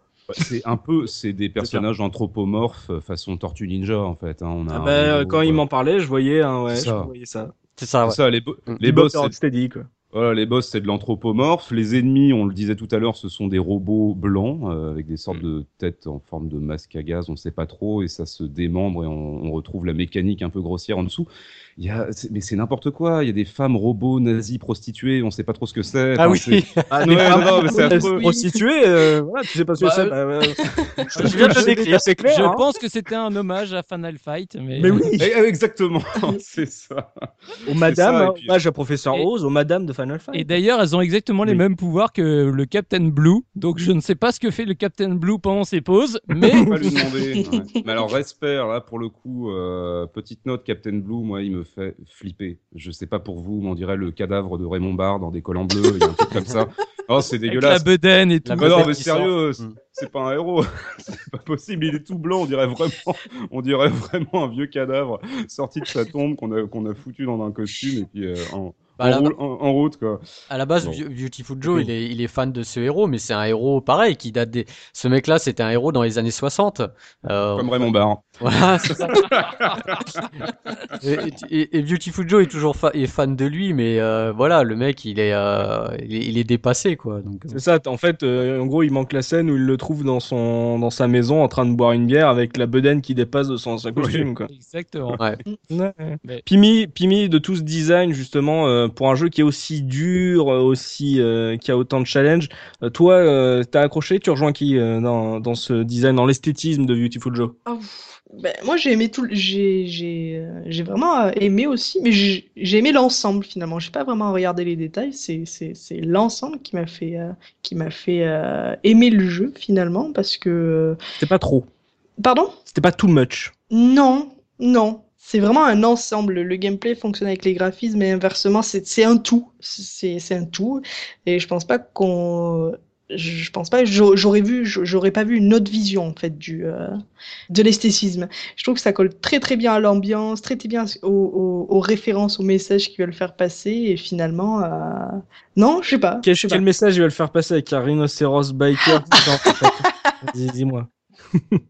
Non, parce que. Ou alors, on regarde pas les mêmes films, Pimi. Hein. euh, voilà, il faut qu'on ait peut-être une discussion. Hein. Ils, ils veulent faire passer l'image que on est complètement schlaffé et qu'on euh, prend des, des substances illicites. Ouais. Monsieur Camilla euh, ne, ne, ne, ne travaille. euh, Il boit pas que de l'eau. Voilà, exactement, exactement. Mais pas que- mais je reviens à ce que tu as dit en plus dans le pitch, Pemi, parce que tu disais que euh, la copine de Joe se faisait enlever euh, à l'intérieur du film, et tu disais, et Joe euh, est obligé voilà, de se rendre dans Cinéland. Moi j'avais envie de te dire à ce moment-là, et en plus là quand on parle du design encore plus, j'ai envie de dire que Joe est obligé d'arrêter la coke en fait. Ça. Il est en train Il de faire une temps. overdose dans la salle de Cinoche, Joe. Il serait temps, mon petit Joe, va falloir arrêter tout ça. oui, oui, voilà, mais je suis d'accord avec Zef. Hein. C'est ça, mais Joe, il est en train de baver sur, un, sur le canapé de la salle de cinéma, euh, en train de faire son overdose. Il est, il, est, il est actuellement dans une ambulance, Joe, on ne le dit pas. C'est vrai, le, Joe, c'est un drame, en fait. Voilà. le, mé- le mélange euh, d'influences, là, les robots, les, les créatures anthropomorphes, les super-héros, c'est n'importe quoi. Encore une fois, sur le papier, ça ressemble à rien, mais c'est finalement l'habillage visuel qui unifie le tout. C'est pour ça que ça passe, je Ouais, pense. mais hein. tu vois, ça passe. Et moi, sincèrement, heureusement que le gameplay au petit, est aux petits Oui. oignons, parce que comme je disais, déjà, et je suis d'accord avec ce qu'avait dit euh, Biscotte, je trouve qu'en screen, c'est horrible. Ah les, screens, les screens de Beautiful Joe, ça, ça tue le jeu. C'est difficile de trouver une pause clé de Ouais. Joe qui fonctionne, en fait. En, ouais. en- en vidéo, enfin, quand tu es en train de jouer, ça, ça, ça passe mieux, mais quand c'est en arrêt sur image, c'est vraiment une horreur. Alors, en plus, si tu es en mode où t'as pas le costume, où du coup, ils rajoutent le filtre, euh, genre vieux film avec euh, toutes les, euh, tu sais, toutes les poussières, les, Mm. enfin, les, tous Le les grain, artefacts d'images que tu peux avoir, c'est encore pire. Donc, quand tu vois une image comme ça, un screen comme ça, c'est- c'est c'est horrible. Mais moi, perso, heureusement que le gameplay était vraiment aux petits oignons, parce que je n'aime pas du tout l'esthétisme du jeu. Je, je trouve que c'est vraiment, là, pour le coup, too much, mais vraiment Ouais. trop. Je pense que le- aussi une grande partie du, du non-succès euh, du jeu en, en termes de vente, c'est parce que son parti pris graphique est trop extrême, quoi. C'est Oui, vraiment. tu, euh, tu parlais de Comic Zone. Comic Zone, il était dans la thématique comics, Oui. et il en a pas fait trop. Il était euh, hyper euh, sobre et, en plus beau. En plus, il était beau. Biscotte. Comic, Comic Zone euh, était, était de son temps, alors que j'ai l'impression que Beautiful Joe, Beautiful Joe était en avance sur son temps. Euh, quand tu regardes la jaquette, quand tu regardes les, les visuels de promo du jeu, Mm. tu as l'impression de voir un, cartoon, un dessin animé de Cartoon Network euh, actuel. Oui. Euh, c'est Mm. vachement, vachement osé. Euh, euh, Zéphirin parlait de, de tout à l'heure des ombres qui étaient super noires, super appuyées. Et c'est plus un ton, un ton avant-gardiste qu'un ton euh, voilà, Nintendo, comme on, comme on espérait un, un jeu à l'époque. Oui, Oui, tout à fait. Je suis bien d'accord avec ça. Je Ouais. pense qu'avant-gardiste, euh, je dirais avant-gardiste peut-être pour le grand public, surtout. Non, mais c'est ce comme qui un, comme un jeu comme euh, Killer 7. Ce sont Oui. des jeux qui, dans l'horizon euh, de leur sortie, étaient juste euh, vraiment seuls, quoi. Ouais, du coup, la, pose, la question que je pourrais me poser, c'est euh, non, ces jeux-là, on prend l'exemple de, de Joe, on prend l'exemple de, de Killer 7, ne- n'ont-ils pas été conçus euh, pour un public de niche finalement dès le départ? Est-ce qu'il y a cette volonté-là? Je sais pas. hein, je, ne sais pas si quelqu'un parmi vous a, a la Évidemment. réponse à cette question. Mais évidemment, bah, je sais pas. compares un jeu de la même époque euh, qui est euh, 13 euh, le FPS. euh, 13 le FPS était avait un parti pris graphique et euh, il en a pas été. euh, il y avait des ono- onomatopées à l'écran et tout. Et ça a pas et c'était pas un jeu de niche, c'était un jeu grand public. Euh, Beautiful Joe, il a été un jeu niche déjà par son gameplay. Et puis Ouais. ils en ont profité pour aller dans les extrêmes et abuser euh, dans tout ce qu'ils pouvaient justement pour le rendre atypique, original. Ouais. Moi, je, je pense que c'était Oui. pas prévu pour être un jeu niche, c'était prévu pour être le jeu que Clover allait kiffer faire. Oui, C'est. Ouais. c'est- le délire des développeurs. C'est- Ils ils se sont dit, on va faire le truc qui nous éclate et on se donne aucune limite. Et ça se voit. Mm. Il y a vraiment aucune limite dans le jeu. Ça, ça part dans tous les sens, Mm. dans le bien comme dans le mal. Il y a vraiment des moments, c'est- vraiment, euh, ça part dans tous les sens. Mais après, c'est ce qui fait l'identité du jeu. quoi. Euh, Il y en a, y a, il y a Mm. pas deux Beautiful Joe. quoi. C'est sûr que t'as pas eu de clone, t'as pas eu. euh, Mais il est le seul et unique sur son territoire. quoi. Et comme on l'a dit au début du, podcast, il fait, euh, il fait partie des, des, Capcom, des Capcom 5.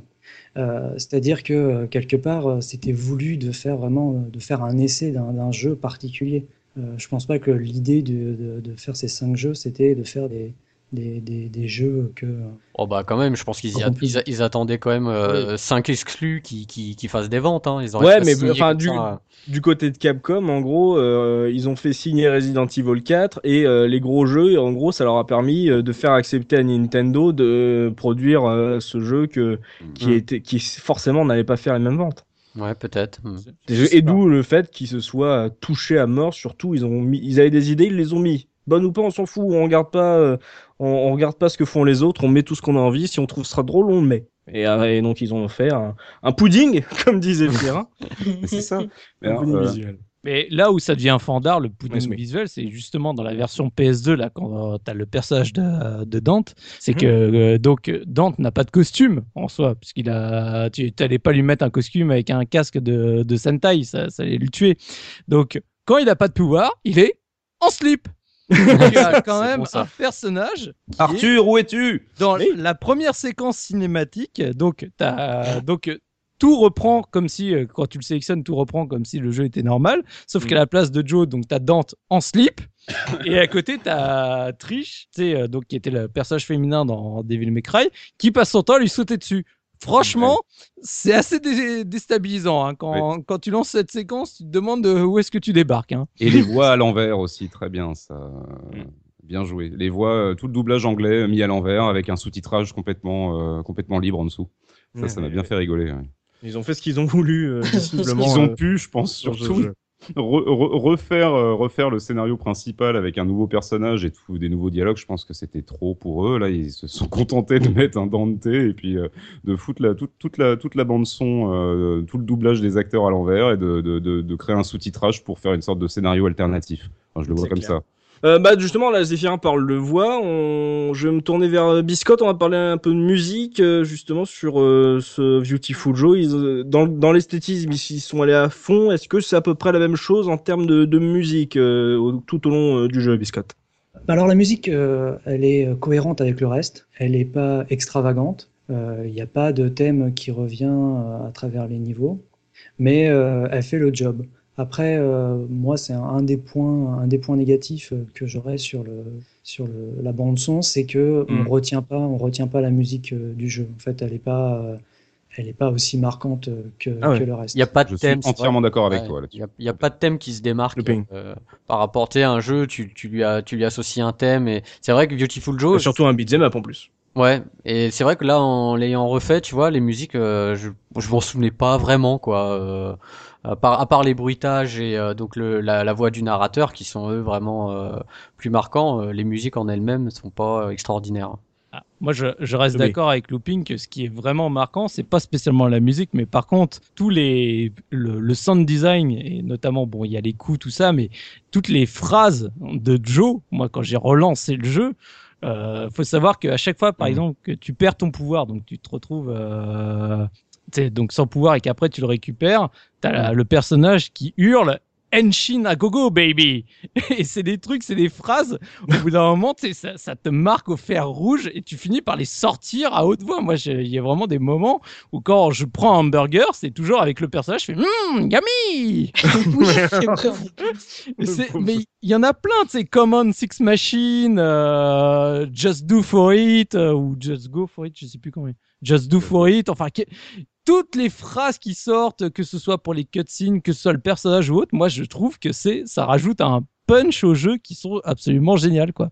tu Mais les par gardes contre, plus que les musiques. Ouais, ah, bien plus que les musiques. Ça, c'est sûr. Mais j'ai Oui. quand même, euh, à titre personnel, il y a une musique qui m'a marqué. C'est c'est vraiment la musique de fin, le combat final, euh, qui, moi, vraiment, j'ai trouvé épique. C'est- Ça a été la seule que j'ai retenue après. C'est parce que tu t'es fait baffer par le, le boss. Ah, en fait. euh, non, mais ça, voilà.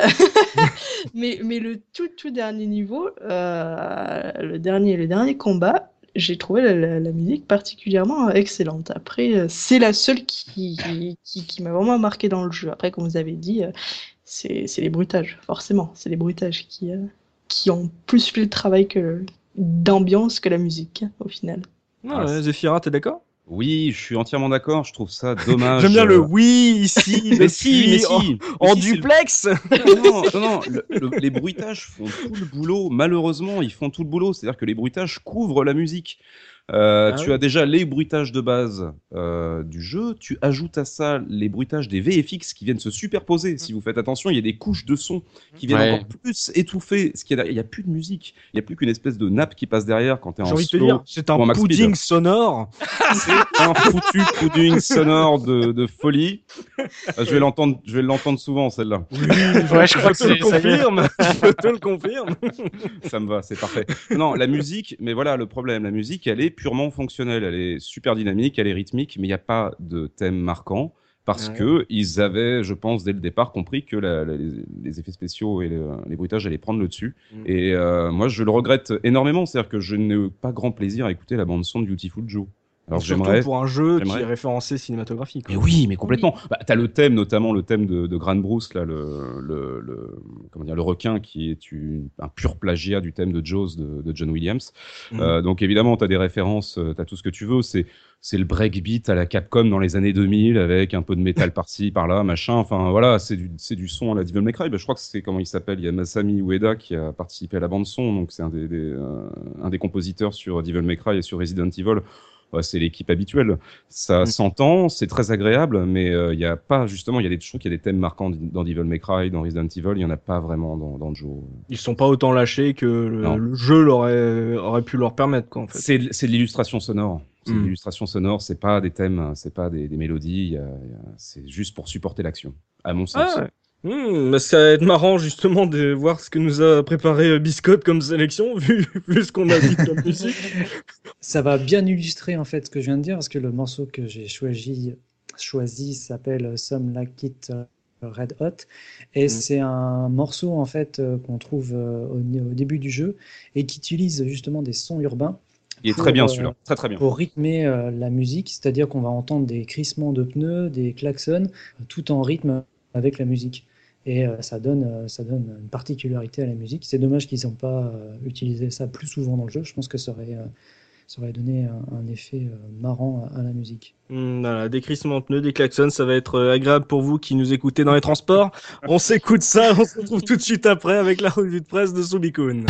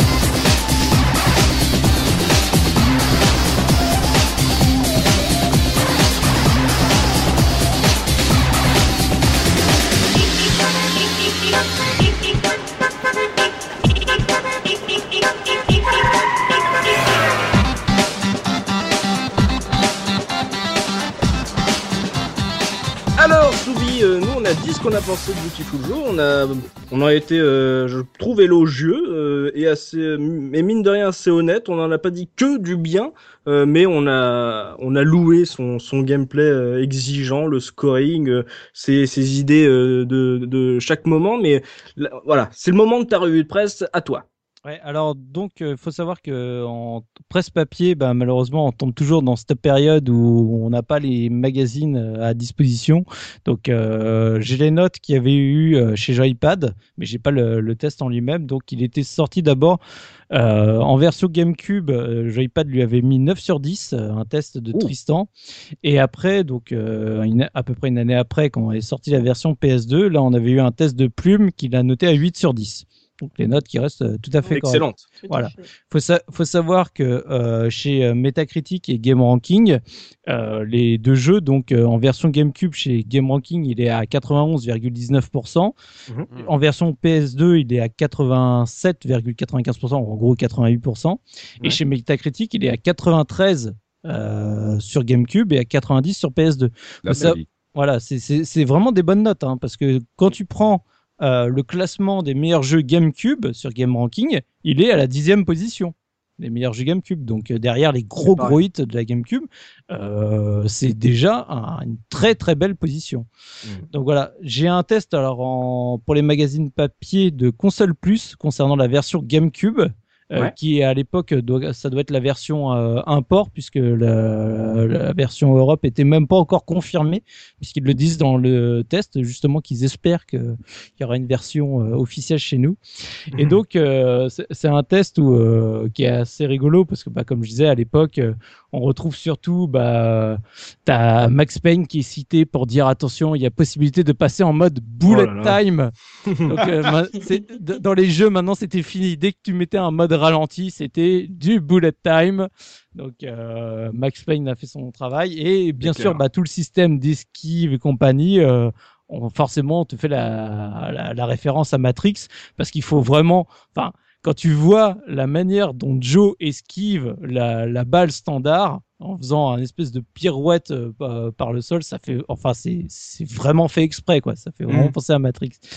Donc voilà, c'est euh, c'est un test euh, où j'ai pas grand chose à dire dessus, relativement standard. Ils disent que voilà, bah, graphiquement, on en prend plein les mirettes, mais en, Mais en, en game, en- enfin, en, quand tu joues, pas en screen, c'est écrit voilà, l'innovation existe encore et Capcom le prouve ici. Donc euh, c'est vraiment euh, à chaque fois le, dans le test, on dit voilà, c'est un c'est un jeu, c'est à part, quoi. C'est quelque chose de nouveau. Et Mm. ça se voit de toute façon après dans les dans les avis. Donc tu as l'avis de Connie euh, dans le jeu qui dit euh, j'ai adoré Beautiful Joe, mais je suis conscient que son côté résolument loufoque et très coloré risque d'en rebu- rebuter plus d'un. Le délire Power Ranger caricaturé à l'extrême peut aussi ne pas plaire à tout le monde. Pour le reste, Beautiful Joe est un pur jeu euh, plateforme action 2D aux effets réussis et à l'esprit déjanté, comme seuls savent euh, les faire les Japonais. Donc blablabla, après euh, ça continue. Et donc euh, voilà, il dit ok, le, le jeu est super, mais euh, on sent déjà eux- eux-mêmes euh, dès, dès l'époque disaient voilà, on, sent que euh, ça, ça va être un jeu de niche quoi. Et donc Mm. alors on retrouve en positif euh, bah, la réalisation, le gameplay. Alors eux ils mettent euh, les musiques en plus Ah oui. et c'est les seuls. Euh, de ce que j'ai relu ailleurs, les musiques, c'est un peu comme nous, ça pas trop plu. Et surtout l'humour aussi, pareil en point positif. Et donc les moins, bah, c'est la difficulté. Voilà, c'est le jeu est dur, le Parce jeu est qu'en dur. plus, il faut savoir que la version GameCube est plus difficile que la version PS2, me semble-t-il. Ah, je crois que ah. le mode normal, game, euh, le mode normal euh, en PS2 correspond au mode très facile. Oui, je crois que c'est je crois que c'est un truc comme ça, ouais. Ouais, ouais. Oh, aïe, mais Voilà. c'est-à-dire que je suis super nul Bah, tu vois, ça je savais pas du coup. Je vais aller m'humilier dans un coin de la pièce, je reviens.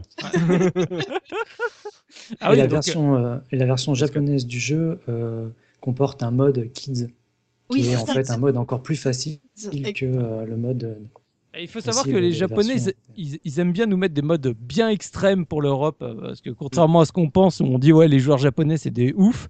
Non non, les, les modes vraiment extrêmes en général, ils arrivent en Europe quoi. Ouais, comme Konami, parce que ils ont envie que le jeu se vende en Europe, tu vois. Ouais. Tellement. Une tellement. bonne grosse mais, difficulté. mais- mettons de l'européenne extrême. C'est ça. Donc voilà, bah, la conclusion du test de, de console plus, c'est Beautiful Joe est un beat'em all somptueux et drôle. Un mode de joueur au- l'aurait rendu encore plus appréciable. Et encore plus bordélique. C'est exactement ça. Un Mais mode c'est pour ça que je voulais vous le lire parce que ça m'a fait sourire quand même. Je, tu sais, tu sens quand même à l'époque où à chaque fois tu disais un beat'em all où, où t'as pas, t'as pas de joueurs, ça, ça va pas, mais en même temps ce jeu, moi quand j'y ai joué, j'ai jamais pensé une seule seconde à la possibilité d'un mode de joueur. Je vois même pas comment c'est possible. Comme dirait, comme a dit Mikado Twix à l'époque de Final Fight. Mais euh, sur ce jeu, euh, ça s'y prêtait totalement. voilà. Belle imitation, belle imitation. Ah ouais, j'ai 4 ans d'expérience, t'inquiète. ouais, mais oui, totalement. Mais c'est vrai qu'on n'y a même pas, pas on a- j'ai même moi, j'ai même pas osé vous poser la question. Je l'imaginais pas en mode de joueur, quoi. Je, je pense que C'est pas pas, possible. possible. Mais bon, après. euh, Ouais, ouais. Donc on passe après bah, maintenant les tests, euh, on va dire internet avec jeuxvideo.com et Gamecult, les deux références de l'époque. Euh, donc euh, chez jeuxvideo.com, c'est Roman Deal qui a, qui a fait le test, que ce soit la version GameCube et PS2. Euh, la- le test PS2 n'est qu'un, en gros, un- une mise à jour sur la toute fin. euh, Ouais. Pour dire en gros, voilà, c'est pareil, il y a juste Dante dedans, quoi. Excusez-moi, vous avez vu la jaquette PS2 japonaise de Beautiful Joe? Oui, Affolant. Qui, moi qui me disais qu'on avait des, des jaquettes en Europe super racoleuses, là, il n'y a même pas de Joe. C'est-à-dire que c'est juste Dante avec écrit Beautiful Joe, A New Hope. Pour le quatrième épisode de Star Wars, et là tu fais OK, ils ont décidé de vendre le jeu sur PS2, c'est clair et net. Clair. Et donc le, le, le test de, de Roman Deal est, est relativement classique. Je vous lis l'intro. Le boulet de canon Beautiful Joe percute de plein fouet la GameCube et assomme tous les joueurs avec un concept à tomber par terre. Jamais le beat'em all n'était allé aussi loin dans la démence. C'est un soft hallucinant d'originalité et d'efficacité que l'on découvre ici. Donc voilà, bah, ça te met direct dans l'ambiance. Donc euh, on en revient à tout ce qu'on a dit, bah, justement sur le côté complètement loufoque euh, du jeu, euh, sur le côté humour. Le gameplay est assez peu décrit au final dans ce test. Vraiment, on parle plus de de ce qu'il apporte et en quoi il est complètement décalé. Et donc, on arrive à une conclusion où il nous tardait de tester ce fameux Beautiful Joe que l'on sentait clairement révolutionnaire. Impossible d'être déçu quand on voit à quel point le jeu parvient à allier le génie graphique et le concept ludique original, tout en offrant un plaisir de jeu phénoménal. Et donc, il se termine avec une note de 17 sur 20, donc chez jeuxvideo.com, que Ouais. ce soit sur la version PS2 ou GameCube. Et donc, pour terminer, le test de, de GameCube qui a été fait par Pouillot, qui est, si vous voulez un test complet, bah, c'est celui qu'il faut lire. Alors là, Pouillot, il s'est lâché. Il est, bah, comme souvent dans les tests GameCube, qui sont très très longs, très, euh, enfin, ils, ils vont au fond des Il y a choses. du verbe. Voilà, il y a du verbe. Et donc là, t'as as tout.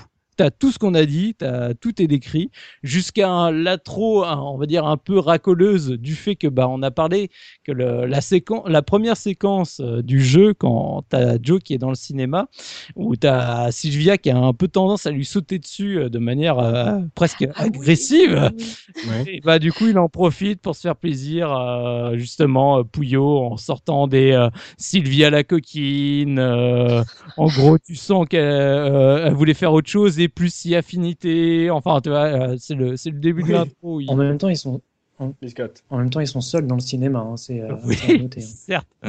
Et ça appuie vachement. Je trouve vraiment que Joe et Sylvia sont caractérisés comme un couple de héros dans les films des années 80 à l'américaine. Quoi. Le héros euh, bah, qui a déjà direct, il a une copine, euh, tout va bien, c'est un bad boy, Marty McFly, beau quoi. gosse. Oui, exactement. Ouais. Ou, ou plein d'autres trucs. Enfin, il y a vraiment cette caractérisation très forte dès le départ, je Mhm. trouve. hein. Ouais.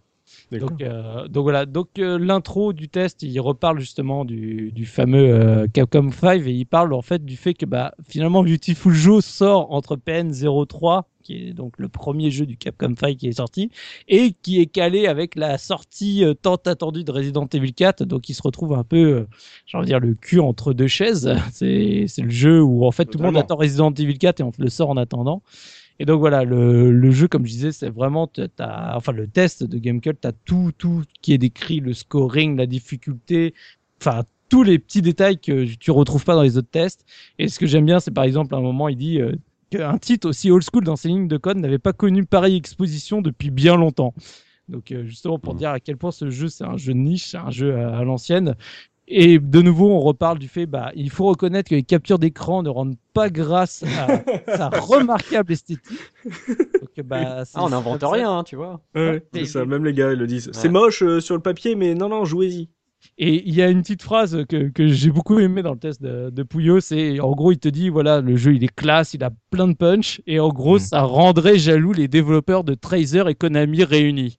Oh. C'est- C'est la petite phrase qui m'a qui m'a fait le sourire quand quand je l'ai vu et donc c'est surtout pour moi ce qui est important, Ouais. le seul à revenir sur les gros problèmes de lisibilité et sur Mhm. le fait que le jeu peut euh, rapidement devenir brouillon par rapport au fait de tous les euh, tous les effets, notamment sur le zoom, comme euh, Ah, bah on oui. disait, euh, bah, quand tu es en zoom, tu vois plus grand chose. Et c'est vraiment le seul à vraiment appuyer ce, ce défaut dans tous les tests que, que, que j'ai pu lire. Donc voilà, donc on arrive à la, à la conclusion de Pouillot. ouf, Beautiful Joe n'est pas un de ces jeux soi-disant novateurs et qui font pouf une fois dans la console, avec son esthétisme royal et son gameplay malin en où 2D et 3D fusionnent à la quasi-perfection, Beautiful Joe va au contraire se tailler une réputation de choix auprès des joueurs. Le titre d'Hideki Kamiya a même le mérite de proposer une durée de vie bien plus conséquente qu'on ne laisse supposer son faible nombre de niveaux grâce à une difficulté old school et un système de notation de style hérité de Devil May Cry, la dernière œuvre du jeune maître. Aussi Du jeune maître. Ouais, du jeune maître. Maintenant, c'est un vieux maître. Oui, c'est ça. Aussi détonnant qu'une douzaine de dynamites amulées- allumées dans le gosier, Beautiful Joe tient donc ses deux promesses, être fun et original. En ces temps de suite au rabais, ça ne peut ne faire de mal à personne. En 2003, c'est temps de suite au rabais. Voilà.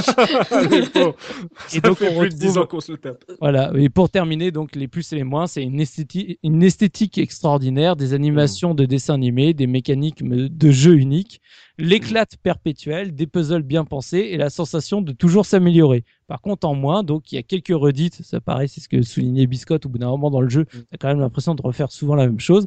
Certains pa- passages franchement ardus, la caméra parfois trop centrée, Joe manque d'allonge. et les musiques un ton en dessous parce que il- dans le texte il- dans le test il dit même même qu'il trouve que les musiques sont médiocres En gros, ce que tu es en train de nous dire, c'est que la rédaction de Gamecult, à l'époque, c'était nous, quoi. C'est ça. Parce Bah, que ça à peu près. les points qu'on a dit. euh, en, en- en gros euh, si vous voulez pas écouter ce podcast allez directement lire le test de Puyo ça ira plus vite ça. Pouillot, en fait, il s'appelle la case rétro. C'est ça, c'est c'est le- c'est notre mix à tous. C'est notre Frankenstein. C'est euh, tout pour la revue de presse, Soubi? C'est tout bon Eh ben, on va, on va passer euh, aux anecdotes euh, du Papa Looping, histoire de voir si on a oublié des choses euh, sur le jeu. J'imagine que oui. Euh, sous- Looping, qu'est-ce que tu as nous proposer sur ce Beautiful en termes d'anecdotes? Alors déjà, bah, j'ai trouvé que le jeu à la base devait pas s'appeler Beautiful Joe. Euh, il devait s'appeler Red Hot Man et euh, bah, comme vous pouvez l'imaginer, euh, ça ressemble vachement à Red Hot Chili Peppers quoi. Donc ça y fait penser. Donc euh, du coup ils se sont dit bon on sait jamais si on risque d'avoir des problèmes etc. Et donc du coup ils ont pris Ça fait euh, aussi une acteur porno, on se le cache pas. hein, euh. un petit Oui, peu aussi. ouais, oui. ouais. Et euh, Oh oui. Ils ont pris le Ah oui. ils, ils ont pris le beautiful qui était dans les notations, comme on l'a expliqué dans les, à la fin des, euh, des niveaux, tu as une notation donc euh, selon ton, ton skill, et il y avait déjà ce beautiful quand vraiment tu avais un très bon skill. Donc bah, ils ont tout simplement repris beautiful, Joe. Voilà. D'accord. Parce qu'en fait, il y a un mec euh, dans l'équipe qui savait pas parler anglais, quoi. Ah peut-être. Ouais. Ouais, ouais, il fait non, c'est pas ça. Ouais, mais j'aime bien. Bon, mais on le met. Comme tous les autres idées. Comme toutes les autres idées. C'est marrant. Oui, bon, on le met. Ah, d'accord. Euh, Red Hot Man. Red Hot Man, voilà. Et euh, alors, autre anecdote, euh, il y a un anime qui a été euh, inspiré du jeu, donc qui est sorti en 2004 euh, au Japon, qui fait quand même 51 épisodes. Ah oui. Ouais, euh, qui dure à peu près 24 minutes par épisode. Alors, j'ai- j'ai j'ai regardé, ça c'est un anime ça c'est Mais honnêtement, j'ai regardé les deux. euh, On peut trouver sur Dailymotion euh, les épisodes sous-titrés en français. Je sais pas s'ils sont tous. Euh, J'ai regardé les deux premiers et honnêtement, c'est très sympa. Euh, ouais, ouais, vraiment, ça reprend, euh, ça Toujours reprend. référencé dans le côté euh, cinéma et tout. C'est le, c'est le, c'est le jeu en fait. C'est le jeu. C'est le jeu. Non, non, mais c'est le. Non, non. Ah, au moins, c'est moins dur. c'est ça. Ils ont tiré ce qui était bien le gameplay, quoi. Non mais par exemple c'est marrant parce que le début du euh, le, début de l'anime tu vois euh, en fait Joe et Sylvia avant qu'ils arrivent au cinéma donc tu comprends le le, le- Ah, Comment ils sont arrivés au cinéma? Oui mais il y a, il y a y a quelque chose qui se met en place Est-ce qu'il a acheté du popcorn? Voilà, il y avait un suspense. non mais il y, a- il y a un truc tout bête c'est qu'on a l'impression que Joe est en fait euh, est euh, fou amoureux de Sylvia et Mm. quand tu regardes l'anime bah il l'aime mais moins qu'elle. Voilà tout simplement. Et en fait c'est elle qui est vraiment qui est, qui est vraiment accro à lui et qui, qui veut le qui veut aller au cinéma pour euh, faire des bisous et tout ça au cinéma quoi. Enfin bon il y a il y a tout un tas de petits trucs comme ça et je vous incite à le voir parce que c'est c'est vraiment pas mal. Et euh, et justement en parlant de cet anime bah il y a eu de la censure euh, aux US par rapport à l'anime. C'est-à-dire Mhm. que euh, Joe, quand il se transforme, euh, en fait, quand il fait transmutation, quand il se transforme, Enchila Gogo, baby voilà, et ben il prend une position de, vous savez, comme les Sentai, quoi, tu vois, euh, voilà. Et euh, la position qu'il prend, en fait, sur son, sur sa main, il fait un doigt d'honneur. D'accord. Voilà. Donc euh, c'est c'est comme ça. Je vous je vous mettrai euh, je mettrai en en image sur le post de l'émission. Euh, Ok, vous savez pas à quoi ça ressemble. là, Voilà, mais non, mais c'est- et, et, Didacticiel. On va faire un tuto. et, et du coup aux US, ce qu'ils ont fait, et ben ils ont gommé euh, le majeur sur l'anime. Donc Il y a euh, quatre doigts, tout va bien. Voilà. Exactement. Ils, ont, euh, comment ça, ils ont gommé? C'est-à-dire qu'ils, comme disait Ferrin, il y a, il que quatre doigts. Ou Bah, t'as l'impression qu'en fait il a le point fermé quoi. Ah, il, a pas, d'accord. il a pas le il a pas le majeur en l'air euh, comme ça, tu sais, avec le bras tendu et le majeur en l'air quoi. Bah, Voilà. C'est super, hein, c'est super insolent déjà la version de base avec le, le doigt d'honneur, hein, n'empêche. Hein. Il y en a partout des doigts d'honneur euh, chez les Bah, je Japonais. pense qu'au Japon ça n'a pas la même euh, connotation que pour les occidentaux, j'imagine. Ah, peut-être. Et euh, pareil, le, donc le Six Machine, euh, Oui. le, le robot de, de Joe, et ben, il trouvait que ça ressemblait trop à Sex Machine. Oh, et oui. du coup, dans l'anime, il Oh, s'appelle oui, Robo Six. Ah oui, Ouais. Ça fait robot sexe. Bien joué, les gars. c'est ça. Enfin bon, voilà. Donc, euh, je- N'importe quoi, n'importe quoi. Bah ouais, c'est- ça c'est la censure. Bah, je vous invite quand même à aller voir sur sur Daily euh, à quoi ça ressemble.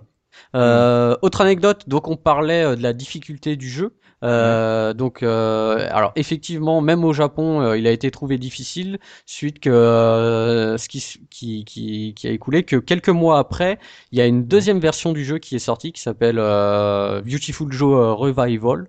Et Oui, euh, hein, Ils ont l'habitude de faire ça. Ils ont l'habitude de Ouais. faire ça. euh, voilà. Et en fait, par exemple. Voilà, et en fait, bah, ils ont, euh, mais c'est exactement le même jeu, sauf qu'il a une, euh, il a un mode de difficulté qui s'appelle le Sweet Mode, et qui est encore Mm. plus facile que le mode Kids, quoi. ah oui. Voilà. Donc, euh, C'était pour moi ça. voilà. Mais donc, c'est pour ça qu'on, quand on disait qu'il est vraiment dur, c'est un jeu qui est vraiment dur, quoi. on plaisantait pas. Il est vraiment dur. Voilà, ouais. C'est clair. Ah ouais. Et après, le vrai mode facile, en fait, c'est de regarder l'animé, quoi. Oui, voilà. Oui, à ce moment-là, ouais. C'est ce que j'aurais dû faire. Et euh, sinon, je me suis, un- je me suis euh, penché un peu sur le speedrun du jeu. Ouais. Et euh, alors là, c'est incroyable. Euh, donc il y a un gars qui s'appelle euh, Pni... Attends, Pninator64, Terminator mais sans le E quoi, enfin Pninator64. Oui. Et euh, ce gars-là termine le jeu en 29 minutes 46. Donc euh, alors là c'est le c'est le record qui est dans Speed Demo Archive, mais je crois qu'il a même battu son record, il doit être à 28 minutes, enfin quelque chose comme ça. Euh, il a par... il a participé euh, en 2014 la AJDQ là, tu sais le Ouais. euh, le rendez-vous là des, des speedrunners.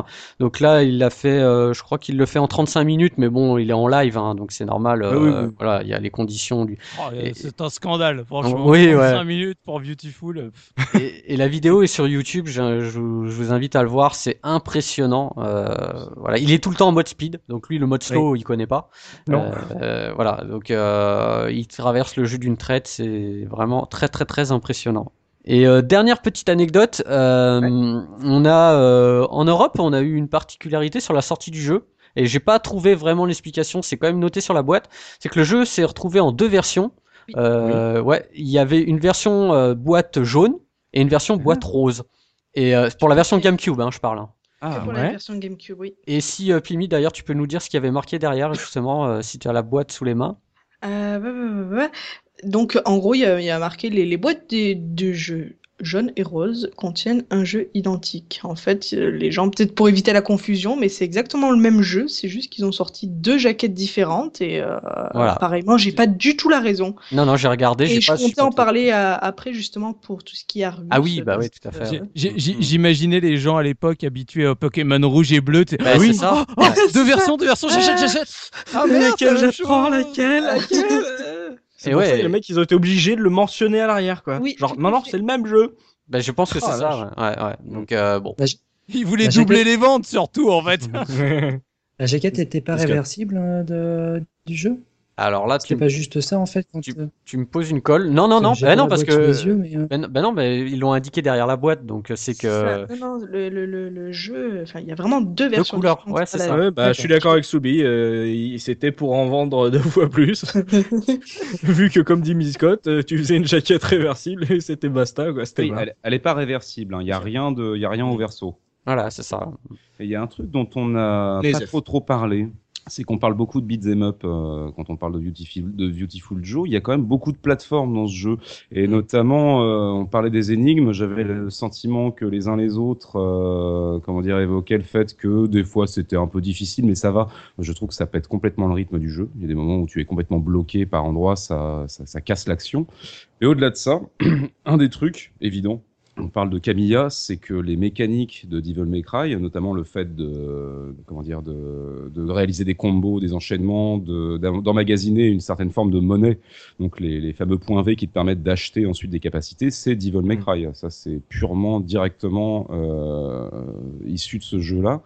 Euh, et même des références directes au jeu, à Devil May Cry, c'est-à-dire du contenu du jeu. On retrouve Alastor, on retrouve Joe qui parle directement à ses points, comme Dante qui parle à ses flingues, ce genre de choses. C'est très très Ouais. marqué. Je pense que vraiment là, c'est un public de, il y a un gros public de fanboys. C'est bizarre parce que tous ces éléments-là sont déjà dans la version GameCube, alors que Devil May Cry n'existe pas sur GameCube. C'est, Tu, c'est ça se bizarre. demandait que s'ils avaient sorti Beautiful Joe sur PS2, peut-être qu'ils auraient mis Dante ton personnage, tu vois, euh, un truc comme C'est ça. à, c'est à se demander, c'est vraiment bizarre, c'est très très bizarre la manière dont ils vont draguer le public PS2 sur GameCube, tu vois. c'est- Et dans les anecdotes, si je puis me Oui. permettre, il y a un truc qui m'a fait rire, c'est qu'apparemment les boss seraient basés sur les exécutifs de chez Capcom. Hein, Il n'y a pas plus de détails. ça fait mal, ça fait un peu comme euh, le, le fameux boss là, dans, mes, dans Metroid, euh, Mother, Mother Brain, là, qui serait l'ancien PDG de, de Nintendo, ou je sais plus trop quoi, ça m'a rappelé ça un petit peu. Et un dernier truc, si vous le permettez, Mais oui. la version PS2. Une fois Dante débloqué, quand vous revenez à l'écran de sélection des personnages, maintenant Mhm. tu as Joe tu as Dante, donc à gauche apparaît Joe, à droite apparaît Dante. Qu'est-ce que ça forme? Ça crée le nom complet de Joe Dante, le réalisateur des Gremlins. Et Ah. Nom d'une pipe, nom d'une pipe en bois, c'est magnifique. Je trouve que en plus pour un jeu qui se qui se pavane dans les références cinématographiques, c'est absolument justifié et sublime. Magnifique référence. en espérant que ça soit fait exprès. J'espère, j'espère bien.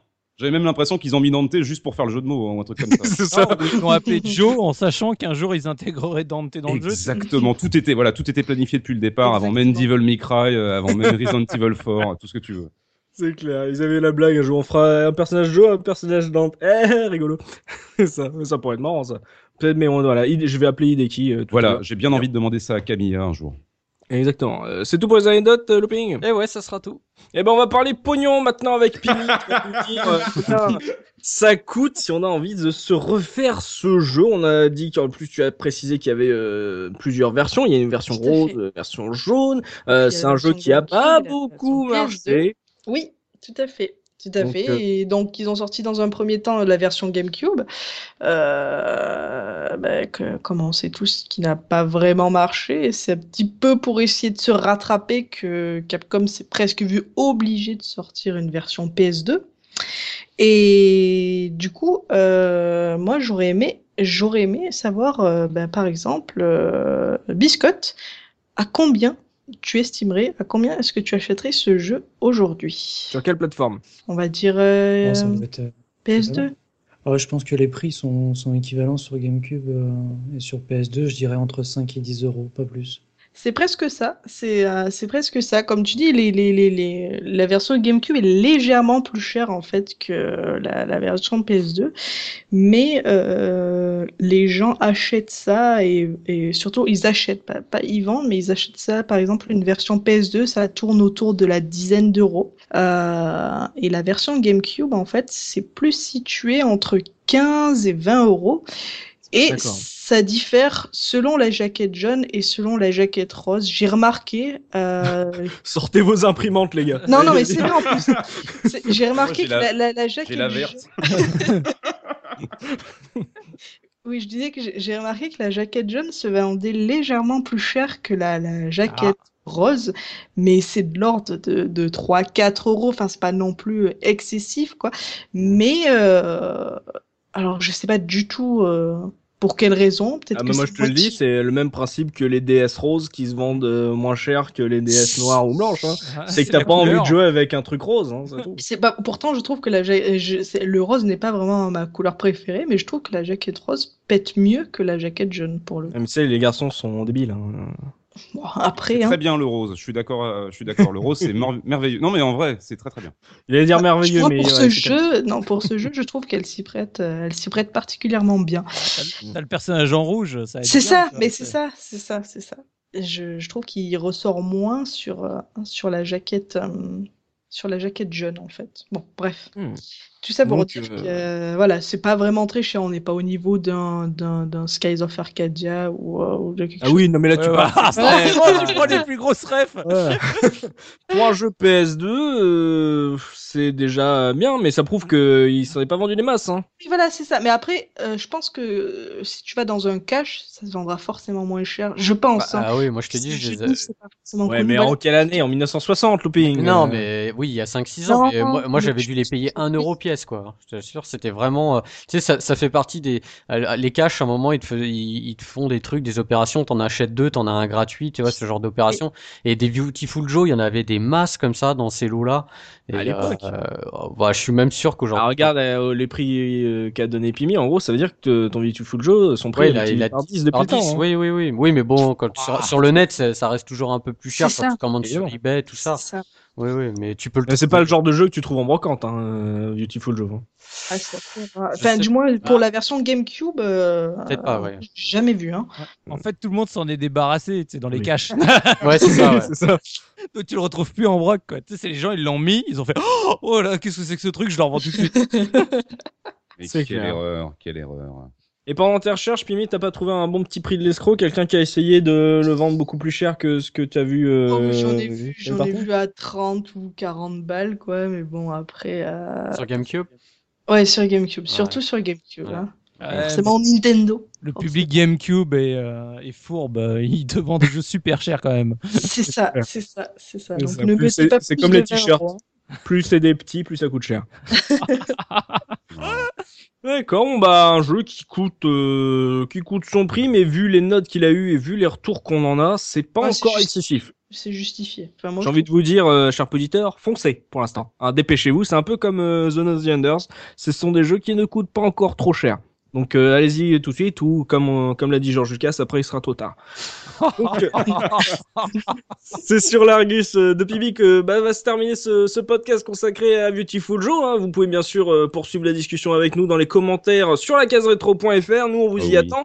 Euh, donc euh, merci à mes chroniqueurs d'avoir participé à cette émission et merci à vous, chers auditeurs, de nous avoir suivis. On espère qu'on vous a fait passer un bon moment et qu'on vous a donné envie de jouer à ce jeu ou même d'y rejouer si vous l'avez déjà fait, si vous avez envie de, de battre le high score de, de Soubi. Donc euh, nous, on se donne rendez-vous dans 15 jours pour un nouveau podcast de la case rétro. D'ici là, n'hésitez pas à vous abonner à notre chaîne iTunes pour ne pas rater les prochaines émissions. Et puis, bah, si vous laissez une note, un commentaire, ça sera encore mieux. Et puis, bah, n'oubliez pas notre slogan, le rétro gaming est l'avenir des consoles next gen. Salut, salut Salut Salut Ciao, ciao.